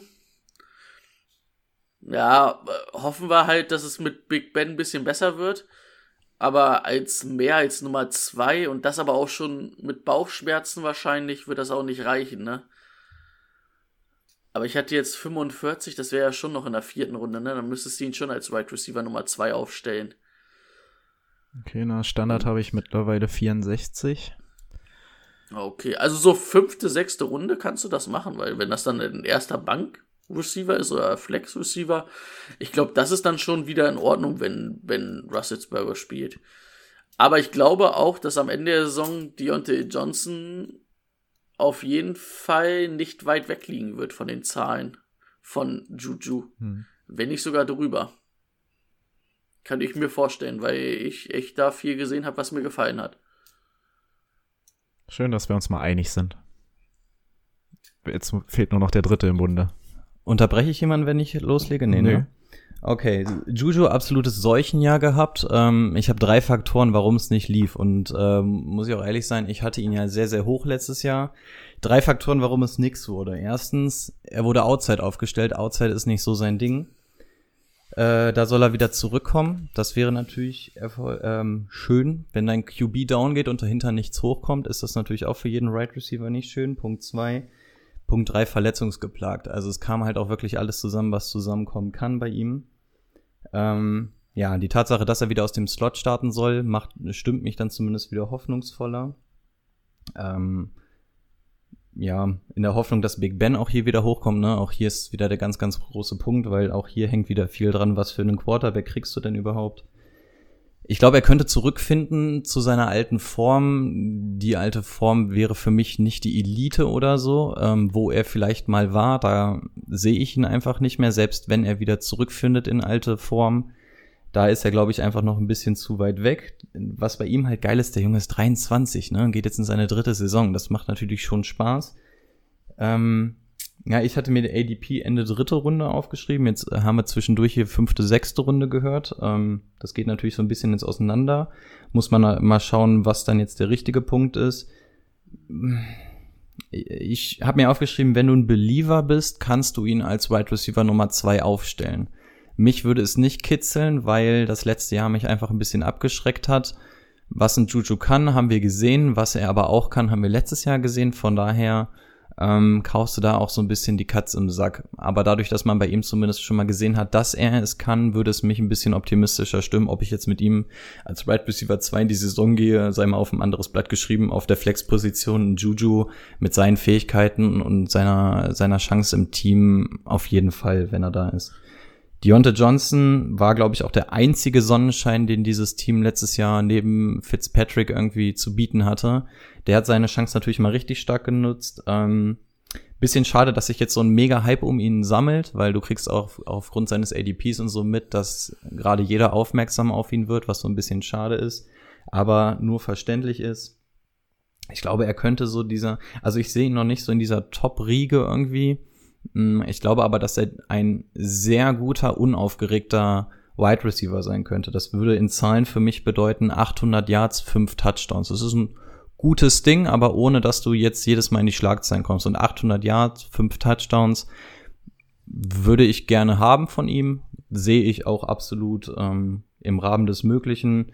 Bei ADP Anfang Runde 8 und wenn du die Zahlen von ihm kriegst, ähm, auch hier wieder, ja, funktioniert in Big Ben, aber bei ihm hast du zumindest gesehen, bei ihm hat es auch geklappt, als Big Ben nicht da war. Von daher hat er auf jeden Fall die Chance, dass es da noch besser wird. Und ja, sein ADP über würde mich einfach überzeugen. Ich hoffe, dass der Hype-Train nicht noch weiter rollt, damit sein ADP auch da in etwa bleibt, weil ich habe das Gefühl, dass sein ADP immer besser wird, beziehungsweise immer schlechter für uns. Ja, Claypool und Washington habe ich mir noch aufgeschrieben, aber würde ich jetzt nicht so mega viel drauf eingehen, weil wir sowieso zeitlich wieder ein bisschen unter Druck stehen. Mhm. Claypool könnte halt vielleicht diese Outside-Waffe dann werden, ne? Durch seine körperlichen Vorausgaben. Aber da muss man mal gucken. Ja. Ähm, bei Juju noch mal ganz kurz zur Ergänzung. In der PPA ist er bei mir auch in Runde 3, also in der Standardliga eher ein bisschen tiefer. Das nur noch als Ergänzung. Ähm, es gibt einen neuen Titan im Land. Der heißt Eric Ebron. Letztes Jahr mit einer Knöchelverletzung raus gewesen, die meiste Zeit. Ähm, soll jetzt fit sein, hat seinen Physical Test bestanden, cutted without pain, also sieht wohl gut aus. Ja, und wir wissen ja, wie Ben Rufflesberger in seiner Zeit mit Tight Ends gespielt hat, deswegen ich sehe ihn auf jeden Fall natürlich vor Vance McDonald mit seinen Fähigkeiten. Ein Tight End für mein Team ist es aufgrund der Tatsache, dass er neu im Team ist und man nicht so ganz weiß, also alles so ein bisschen fraglich ist mit Rufflesberger, mit Vance McDonald noch mit im Team. Das wäre so ein zweiter Tight End, den ich haben würden, wollen würde, aber dafür gebe ich, glaube ich, keinen kein Bankplatz her. Siehst du den vor Vince McDonald? Ja. Eric Ebron sehe ich vor Vince McDonald. Für ja Vince McDonald vom Toolset, sagen wir es mal wieder, finde ich ihn nicht schlechter als ein Eric Ebron. Also nicht deutlich schlechter. Und dann ist halt immer noch die Connections, dass äh, Vince McDonald halt, keine Ahnung, geführte 500 Jahre mit Ben Roethlisberger gespielt hat. Aber so alt ist ja Vince McDonald jetzt auch noch nicht. Aber die haben natürlich schon mal ein, zwei Schlachten zusammen geschlagen. Ob da nicht das Vertrauen da ist?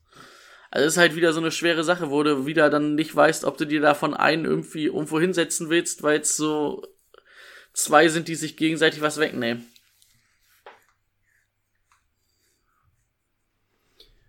Also bei Vance McDonald habe ich mir aufgeschrieben, der hatte letztes Jahr seine Chance, dass er das erste Mal seit Jahren als einziger Tight End ran durfte.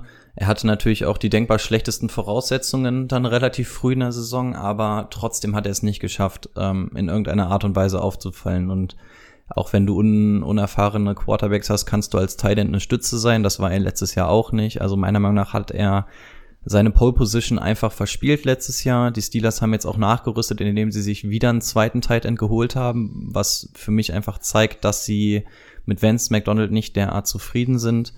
Ähm, Eric Ebron schockt mich irgendwie nicht, kommt aus einer Verletzung, ist jetzt auch nicht mehr der Jüngste.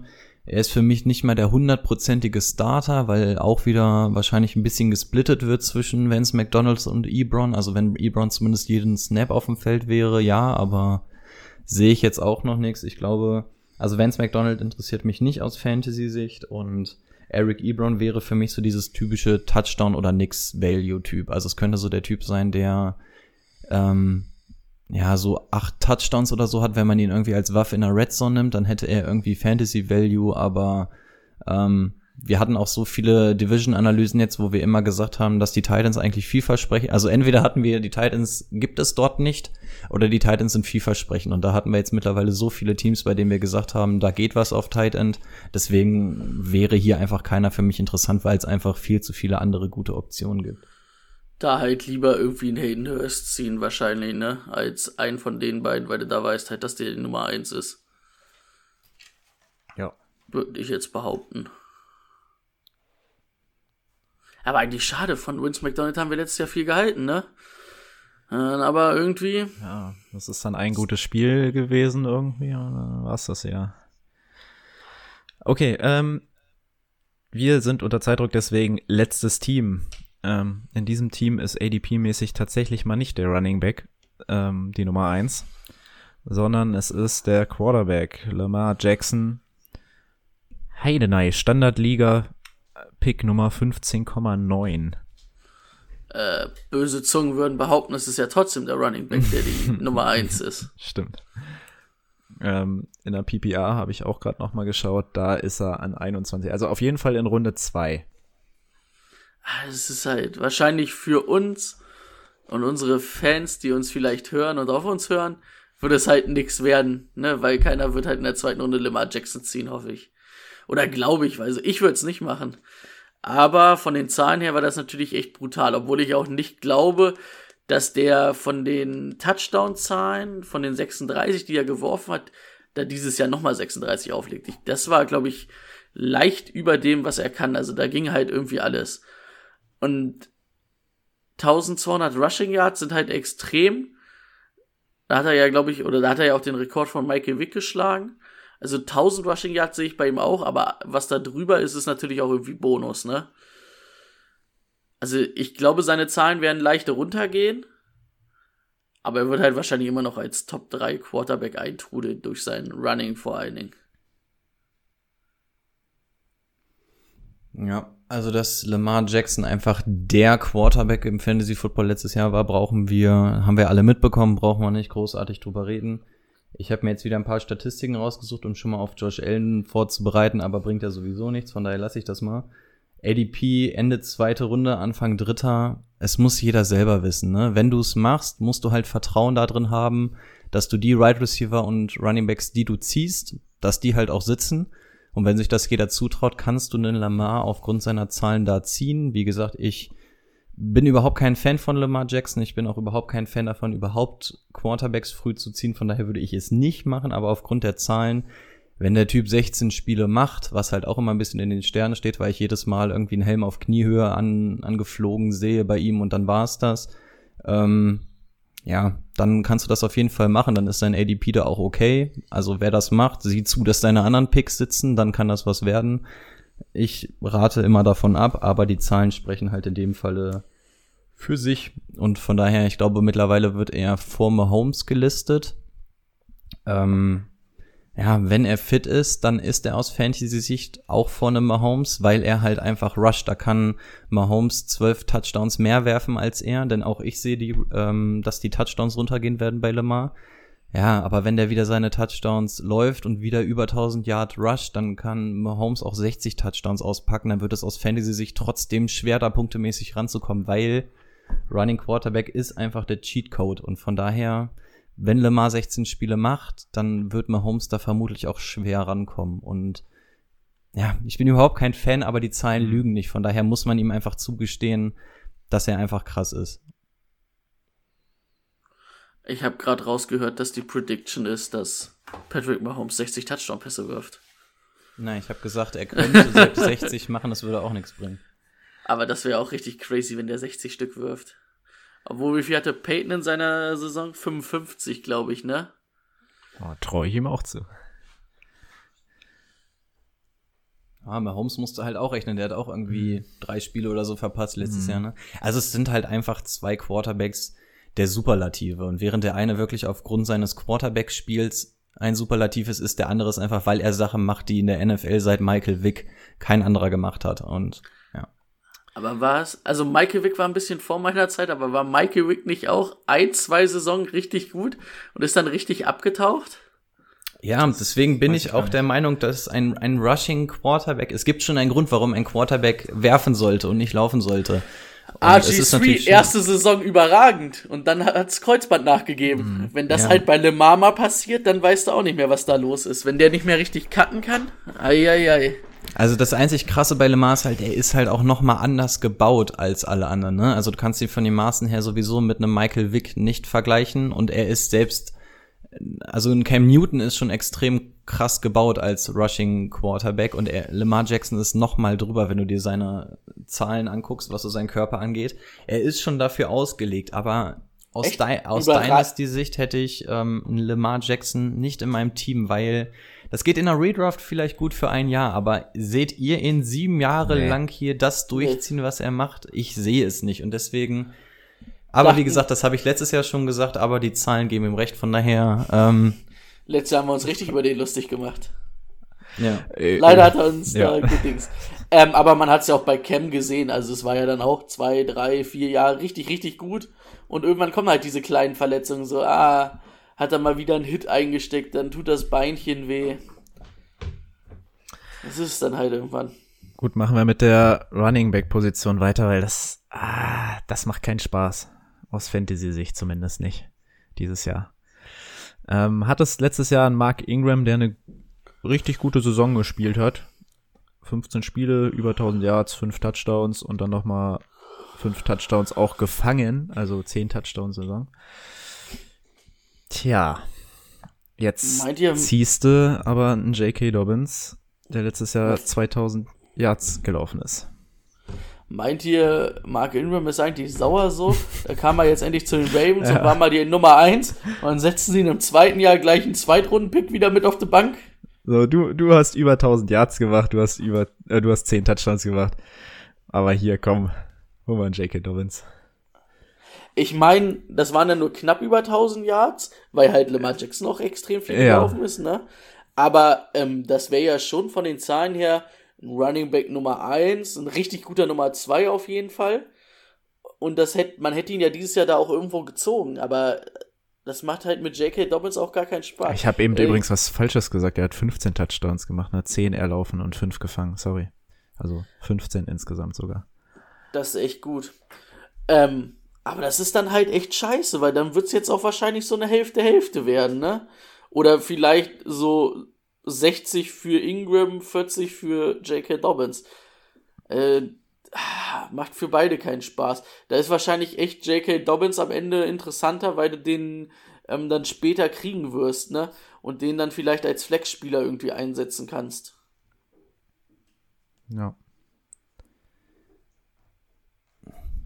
Also ich finde, Ingram ist halt echt die ärmste Sau in der NFL. Es tut halt, es ist halt echt traurig. Er war selbst hinter ähm, Alvin Kamara immer produktiv. Letztes Jahr ultra produktiv geworden und dann kommt der nächste, der ihm vorgesetzt wird. Ähm, aus Ravens Sicht kannst du es natürlich auch verstehen. So ein Run-Heavy-Team möchte auch einen 31-jährigen Running Back, möchtest du dich nicht drauf verlassen, vor allem weil die auch den Super Bowl-Run dieses Jahr wieder machen wollen.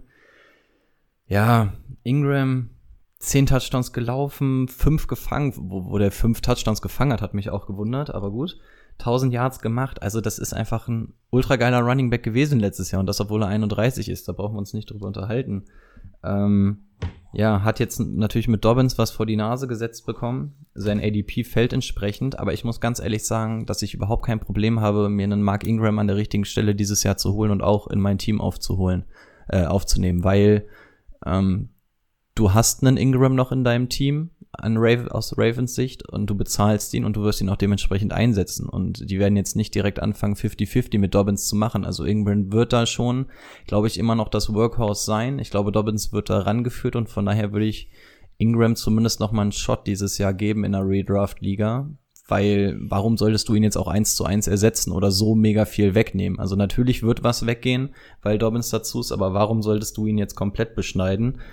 Ähm, ich, also als RB2 in meinem Team hätte ich ihn sehr ungerne, weil dafür ist mir das halt noch zu unsicher. Ähm, ey, wenn ich den auf der Flex habe, ich kann mir wenig Flex-Positionen vorstellen, die ich besser besetzen kann, als wenn da ein Ingram steht. Weil selbst wenn da ordentlich was weggenommen wird, sind die Zahlen einfach immer noch so krass, als dass er so ein geiler Flex-Spieler in deinem Team wäre. Von daher könnte Ingram tatsächlich aufgrund seines ADPs, was übrigens auch immer weiter fällt im Moment, schon recht interessant sein, so ein kleiner Sleeper eventuell sogar, weil keiner Liebe für Ingram übrig hat. Ähm, von mir kriegt er genug. Ja, Dobbins wird natürlich der Future Star. Ähm, es ist ein Traumspot für einen guten Running Back zu den Ravens zu kommen mit dem System im Moment. Ähm, damit er aber so ein richtig geiles 2020 hat, braucht er, glaube ich, die Verletzung von Ingram, weil alleine von dem SharePoint, den er irgendwie bekommt, ne, also die Snaps, die er bekommen wird, wird es, glaube ich, nicht ausreichen, als dass du in deinem ersten Jahr da schon absoluter Star 2020 wirst. Aber auch eine Verletzung bei einem 31-jährigen Running Back ist jetzt nicht im Rahmen des Unmöglichen. Dynasty-Pick auf jeden Fall ganz weit oben, ne? weil mit dem kannst du, der könnte Mhm. wahrscheinlich nächstes Jahr eventuell schon der Running Back Nummer eins sein in dem Rushing-Team der Liga. Ja, Mark Also Ingram hat übrigens nur noch dieses Jahr Vertrag, ne? Genau. Deswegen äh, nächstes Jahr sehr, sehr gute Chancen. Könnte sein, dass Ingram vielleicht nochmal verlängert, ne, für nochmal ein, zwei Jahre, aber der wird halt, seine Rolle wird halt ab nächstes Jahr deutlich runtergehen. Von daher, aus Dynasty-Sicht natürlich einer der absolut interessantesten Picks. Ähm, ja, falls Ingram wirklich mal weg ist, ist er natürlich, glaube ich, der beste Handcuff der Liga. Also ich habe ihn, er ist auf jeden Fall in einer Riege mit Madison Dillon und eventuell Latavius Murray. Also da gehört er auf jeden Fall zu den Top, Top, Top Handcuffs. Wahrscheinlich sogar noch einer der besten, weil er zumindest noch einen Split bekommt als Handcuff. Ähm, ja. Also ich habe mir leider kein ADP aufgeschrieben. Ich weiß gar nicht, wo Dobbins weggeht. Ich glaube, der geht aber verhältnismäßig spät weg. Ähm, kannst du auch nichts falsch machen, weil das halt einer ist. Du kriegst halt ein bisschen Punkte von ihm und sobald ein Ingram weg ist, kann ein Dobbins teilweise eventuell sogar in die Top 10 gehen, weil er einfach in diesem, in diesem Team spielt. Was, was denn dein, du hast gesagt, Ingram ist für dich an der richtigen Stelle der richtige Spieler, nicht, äh, das hast du nicht gesagt, aber der richtige, also dann ein guter Pick. Was wäre denn die richtige Stelle für dich? Also momentan. Ich habe mir auf, also im Moment ist er Anfang fünfte Runde. Mm, Okay, also ab fünfte Runde, das ist dann schon einer der besseren Spieler. Also fünfte Runde würde ich dann auch, glaube ich, zuschlagen, wenn der mir in die Hände fallen würde. So in den ersten vier finde ich es schwer, weil dann müsste er ja wirklich RB2 sein, ne, bei dir. Also im Optimalfall. genau. Das wird dann echt schwer. Aber so Flex oder halt mal von irgendeine Woche mal RB2, das könnte echt gut sein. Ja, bin ich auch. Ja, kann, catchte mich mit. Hast du mich überzeugt? Na ja, doch, da dann schon. Und Anfang ich glaube, bei ihm könnte man profitieren, wenn, je, je später der Draft Mhm. ist, weil wenn du dir mal sein ADP anguckst, das geht von Woche zu Woche weiter runter. Also wenn du eine Woche vor Saisonstart draftest, könntest du Glück haben, dass er vielleicht bis Ende fünfte, Anfang sechste gerutscht sein könnte oder so, wenn der Trend so weitergeht. Da macht irgendwie J.K. Dobbins noch ein geiles Spiel so in der, in der Preseason. Kann er nochmal ordentlich ähm, runtergehen, ne? Oder wie sagt man? Sagt man im positiven Sinne hochgehen der ADP oder runtergehen? Wir verheddern uns irgendwie jedes Mal. Wir müssen uns da mal auf irgendwas einigen. Also wir, wir sehen es ja aus Manager-Sicht, wenn der ADP runtergeht, ist es gut für dich, wenn er hochgeht, ist schlecht, oder? Ja. Weil hoch Ja. ist teuer, niedrig ist billig. Ja. Einigen Offi- offizielle drauf. Bezeichnung im deutschen Fantasy Football ab sofort. Schreib das mal so bei Wikipedia, bitte. Wird gleich angepasst. So, die Position der Wide Receiver in der Offense bisher nicht ganz so ähm, glücklich gewesen oder nicht so interessant gewesen. Da gab es letztes Jahr Marquise Brown, der auf einmal auf sich aufmerksam gemacht hatte, aber dann doch relativ, ähm, wo es dann doch relativ ruhig wurde um ihn. Hat trotzdem, also in seiner Rookie-Saison, trotz zwei Touchdowns und 83 Yards im ersten Spiel, dann insgesamt nur 584 Yards und sieben Touchdowns gehabt. Sieben Touchdowns ist in Ordnung. Ähm, was erwartet ihr von ihm in dieser Saison? Du oder ich, Rico? ADP, ADP kann ich ja nochmal kurz sagen, Standardliga 60. Mitte sechste Runde hatte ich, das kommt auch. 60 Irgendwo sechste. Runde wahrscheinlich, ne? Fünfte, Und, sechste. Genau, und genau, ja, 64 PPA. Also wahrscheinlich dann der, in der Position der dritte Wide Receiver. Also ich schätze mal, Zweite oder dritte. Hm. ja, es wird auf jeden Fall der Nummer 1 Wide Receiver in diesem Team sein. Der wird nicht der Nummer 1 Receiver sein, weil das wird halt der Titan wahrscheinlich sein, so wie bei den 49ers. Ähm, ich verspreche mir eigentlich im zweiten Jahr ein bisschen mehr von ihm. Er hatte ja, glaube ich, auch ein bisschen Probleme mit dem Fuß, dass der angeschlagen war irgendwie die ganze Saison. Hat ja auch zwei Spiele verpasst. Und ähm, er wurde halt letztes Jahr viel auch für dieses Deep Passing Game eingesetzt. Er ist natürlich massiv schnell, ne? Aber wenn man vielleicht auch so ein bisschen das macht wie ähm, bei bei Tyreek Hill, dass man ihn auch einfach probiert, auf andere Weise den Ball in die Hand zu geben. Vielleicht mal so eine Run-Option oder halt auch mal einfach nur mal quer übers Feld laufen lassen. Ne? Du musst ihn ja nicht immer die Deep Shots geben. Dann kannst du ihn halt mal mehr Receptions ähm, verschaffen und ihn halt auch trotzdem ist er ja immer noch gefährlich mit seiner Speed after the catch, ne? Und von daher, also eigentlich habe ich ein ganz gutes Gefühl dieses Jahr bei Marquis Brown für die Saison. Und in der sechsten Runde finde ich das auch vollkommen in Ordnung. Also so fünfte, sechste Runde. Aber wir haben auch schon so viele Spieler, wo wir sagen, die ziehen wir in der fünften, sechsten Runde. Ich glaube, ich verschacher meine ganzen erste Runden Picks und hole mir ein paar fünf und sechs Runden Picks. Dann wird's geil. Ähm, ja, aber also den als Wide right Receiver Nummer drei und dann für die Flex, ich glaube, dass der dann irgendwann im Jahr eigentlich auch deine Nummer zwei sein kann. Vorausgesetzt natürlich, er bleibt fit, das hoffen wir natürlich alle. Also wir waren ja letztes Jahr schon alle Fan, besonders vorm Draft von Marquise Brown, haben ja noch so ein bisschen gewettert, dass er zu den Ravens kommt mit einem Quarterback, der jetzt nicht den Bombenarm hat. Dass es trotzdem funktioniert hat, haben wir auch hier wieder gesehen. Ähm ja, irgendwie ist er der einzige Right Receiver in diesem Team, finde ich, aber dafür ein richtig geiler. Also das, was dahinter kommt, das tönt mich alles überhaupt nicht an, aber er schon. Sieben von 14 Spielen gehabt, in denen er gepunktet hat. Und er ist so ein Beispiel für einen Nicht-PPA-Spieler. Wir sagen so, so oft immer, das ist in der PPA-Liga wäre der richtig geil. Marquise Brown ist für mich tatsächlich genau das Gegenteil von einem PPA-Liga. Das ist nämlich ein typischer Standardliga-Spieler, weil der kommt nicht über viele Bälle, der kommt aber vor allem darüber, dass wenn er einen Ball hat, dass er dann lang geht. Ähm, also hier mal genau das Be Gegenbeispiel. Er hat nämlich zum Beispiel auch nur knapp über 50 Receptions. Ne? Das ist aus PPA-Sicht willst du sowas nicht haben. Aus Standardliga-Sicht ist dir das scheißegal, wie viele Bälle er fängt. Hauptsache es kommt hintenrum was raus. Ähm, das kommt bei ihm. Ähm, ja, die Zahlen müssen eigentlich hochgehen, allein weil er dann einfach mal alle 16 Spiele nächstes Jahr machen wird wahrscheinlich und weil er komplett fit ist. Auch das unterstellen wir ihm jetzt einfach mal. Von daher müssen die Zahlen eigentlich hochgehen. Ähm, bei Touchdowns eventuell noch mal aufpassen, ne? ob der wirklich wieder sieben, acht, neun Touchdowns oder sowas dann irgendwie nächstes Jahr macht, weiß ich nicht, aber er wird auf jeden Fall produktiv sein. Er kriegt jetzt auch noch mal ein bisschen Unterstützung, ist jetzt dieses Jahr fit, spricht alles für ihn. Mitte sechste Runde. Du könntest ihn als Right Receiver 2 wahrscheinlich spielen in deinem Team, wenn du Standardliga spielst. Ähm, in allen anderen wäre er eher was für die Flex. Mhm sechste Runde für Marquise Brown finde ich vollkommen okay. Das Ding ist ja vor allem, er ist auch ein richtig ekliges Matchup für die Defense, ne? Wenn du gegen die Ravens spielst, musst du eigentlich zusehen, dass du vorne die Box voll machst, damit ähm, Lamar Jackson nicht abhaut, musst wahrscheinlich einen QB-Spy sogar noch einstellen oder musst die Box vorne vollladen. Ähm, musst Mark Andrews auf kurzer Distanz verteidigen und dann hast du auf einmal noch einen Marquise Brown. Also er ist natürlich ein richtig, richtig ekliges Matchup für ähm, für die Gegner. Und für mich ist er so ein valuable Pick dieses Jahr, beziehungsweise ein Breakout-Player, je nachdem, wie du einen Marquise Brown dieses Jahr gesehen hast. Aber für mich auf jeden Fall sehr interessant, weil zahlenmäßig kommt da auf jeden Fall was. Ähm, auch wenn Lamar Jackson äh, mit dem Arm oder so dieses Jahr nicht so gut sein sollte wie letztes Jahr. Bei Marquise Brown bin ich überzeugt von. Und die ganzen Wide Receiver dahinter habe ich mir einfach aufgeschrieben. Die sind alle nicht auf dem Niveau von ihm. Der interessanteste wäre wahrscheinlich noch Third Round Pick Boykin.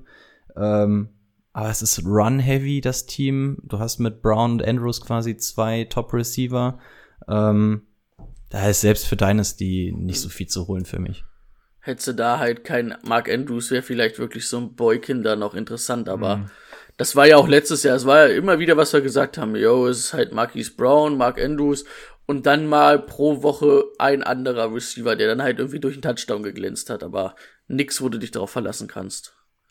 Genau. Und so wird es dies Jahr wahrscheinlich auch sein. Genau, mein iPad ist gerade ausgegangen und das ist nicht so gut, aber es gibt ja jetzt auch tatsächlich nur noch diesen einen Spieler zu besprechen, der letztes Jahr habe ich ihn, glaube ich, in der siebten, achten, neunten Runde, weiß ich gar nicht mehr, geholt. Dieses Jahr wohl eher in der vierten. Ähm, Mark Andrews. Wenn nicht sogar früher. Also Standardliga hatte ich ihn jetzt in der vierten. Ich habe 33, das wäre ja dritte Runde. Ja, das wäre dritte. Hui. 33? Ich habe auch naja, Ende vierte, Anfang fünfte. Okay. Müssen uns mal irgendwie auf eine Quelle einigen, wo wir mal nach dem ADP suchen. Wo, wo, wo, guck, wo guckt ihr immer? Also ich gucke eigentlich immer bei Fantasy Pros. Ich guck bei Fantasy Data. Weil okay, Ich guck bei ESPN und den Fantasy Footballern. all, Okay. alles klar. Aber ist doch, ist doch schön, wenn wir da unterschiedliche Meinungen auch reinbringen können. da da merken wir schon mal, dass wir auch auf drei verschiedenen Seiten gucken. Okay. Ähm, ja, Mark Andrews.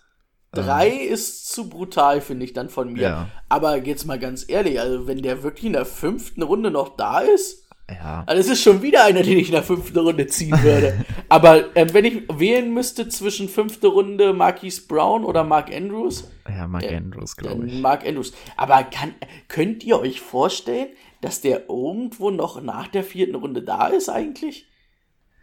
Ich glaub's nicht. Also gerade, das hat Rico ja eben schon angesprochen, die müssen die Box voll machen. Da kann, da kann sogar Mark Andrews dieses Jahr einfach mal ein paar längere Bälle noch holen. Also ich sehe den ganz klar in der vierten Runde bei mir. Also in der vierten Runde würde ich sogar tatsächlich, auch wenn ich überhaupt kein Fan davon bin, Titans früh zu ziehen, bei Mark Andrews, der hat mich letztes Jahr so überzeugt. Jetzt ist auch noch ein Hayden Hurst halt weg. Ähm, für mich, vierte Runde ist in Ordnung. Es ist halt wie mit Kittel, ne? dass du ihn halt als Receiver Nummer 1 eigentlich betiteln musst in dem Team. Ja, also er war letztes Jahr Titan Nummer drei. Genau da sehe ich ihn dieses Jahr auch wieder. Ich glaube, um in diese Elite mit Kelsey und Kittel zu kommen, reicht es meiner Meinung nach einfach noch nicht, ähm, weil das Team halt auch einfach immer noch run-heavy ist. Ne? Also er ist halt die brutale Matchup-Waffe, aber er ist halt nicht ähm, dieser Go-To-Guy, was die anderen sind, was dann halt immer noch mal so ein bisschen mehr wert ist, wenngleich er aber durch das System seine Optionen bekommt. Und er ist für mich einfach der alleinige Tier 2 auf Titan. Also auf Tier 1 habe ich Kelsey und Kittel und Tier 2 ist einzig und allein Mark Andrews, der das für sich alleine macht. Und danach kommt dann irgendwann Ertz und sowas. Echt? Findest Ähm. du Ertz in einem anderen Tier als, als Andrews? Ja, eindeutig. Okay. Also was auch so ein bisschen an dem letzten Jahr hing, ne, dass, Genau, dass ja. Ertz halt ähm, durch seine Targets gelebt hat, was wir ja auch letzte Woche schon hatten, dass die Targets da wahrscheinlich ein bisschen runtergehen. Ertz ist krass, aber aus Fantasy-Sicht ist er für mich nicht im Tier 2. Der ist für mich in Tier, ich habe doch sogar meine Liste hier, ich kann doch sogar gucken, was ich aufgeschrieben habe. Ich wollte doch gerade sagen, du hast uns die doch so präsentiert. Ja, äh, nee, Tier 3 besteht bei mir aus Zach Ertz und Darren Waller. Und da sehe ich einen Mark Andrews einfach noch mal drüber. Und so ein Tier, wer es nicht weiß, das ist für mich dann quasi, ähm, ja, wie beschreibt man ein Tier? So die Gruppe von Leuten, die ungefähr, also innerhalb eines Tiers kannst du diskutieren, ob ein Kelsey oder Kittel besser ist.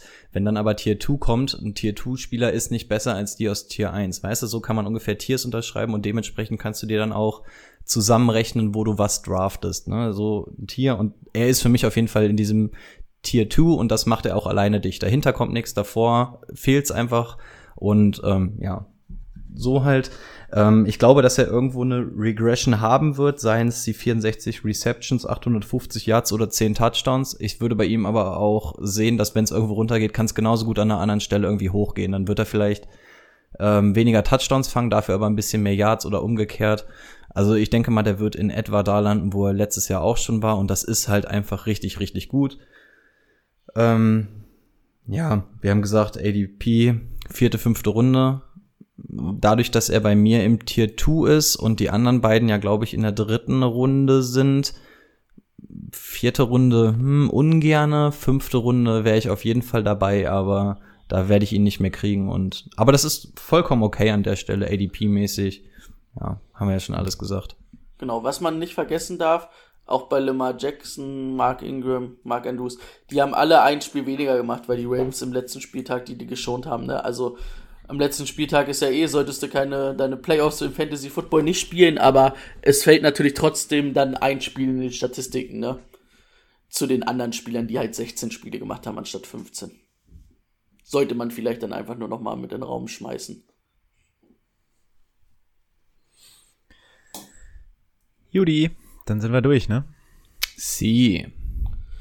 Stark. Machen wir eine neue Umfrage für die nächste Division oder nehmen wir einfach das, was am zweitmeisten Punkte in der Umfrage hatte? Oder wollen wir jede Woche eine neue Umfrage machen? Ich würde eine neue Umfrage machen. Wer war denn zwei? Ich müsste nachgucken, ich weiß es aus dem Kopf mehr. Also es war auf jeden Fall nicht die AFC West, da hatte ich nämlich die ganze Zeit drauf getippt, dass wir die auch als erstes machen, weil ich dachte, es gibt jetzt so viele neue Chiefs-Fans. Nee, gab's nicht. Sind, Stimmt. sind alles die Raven Band Bandwagon-Fans wahrscheinlich. ähm, ich weiß gar nicht, wer, wer, wer auf Platz zwei war. Es gab, es gab auf jeden Fall ein klares Ranking.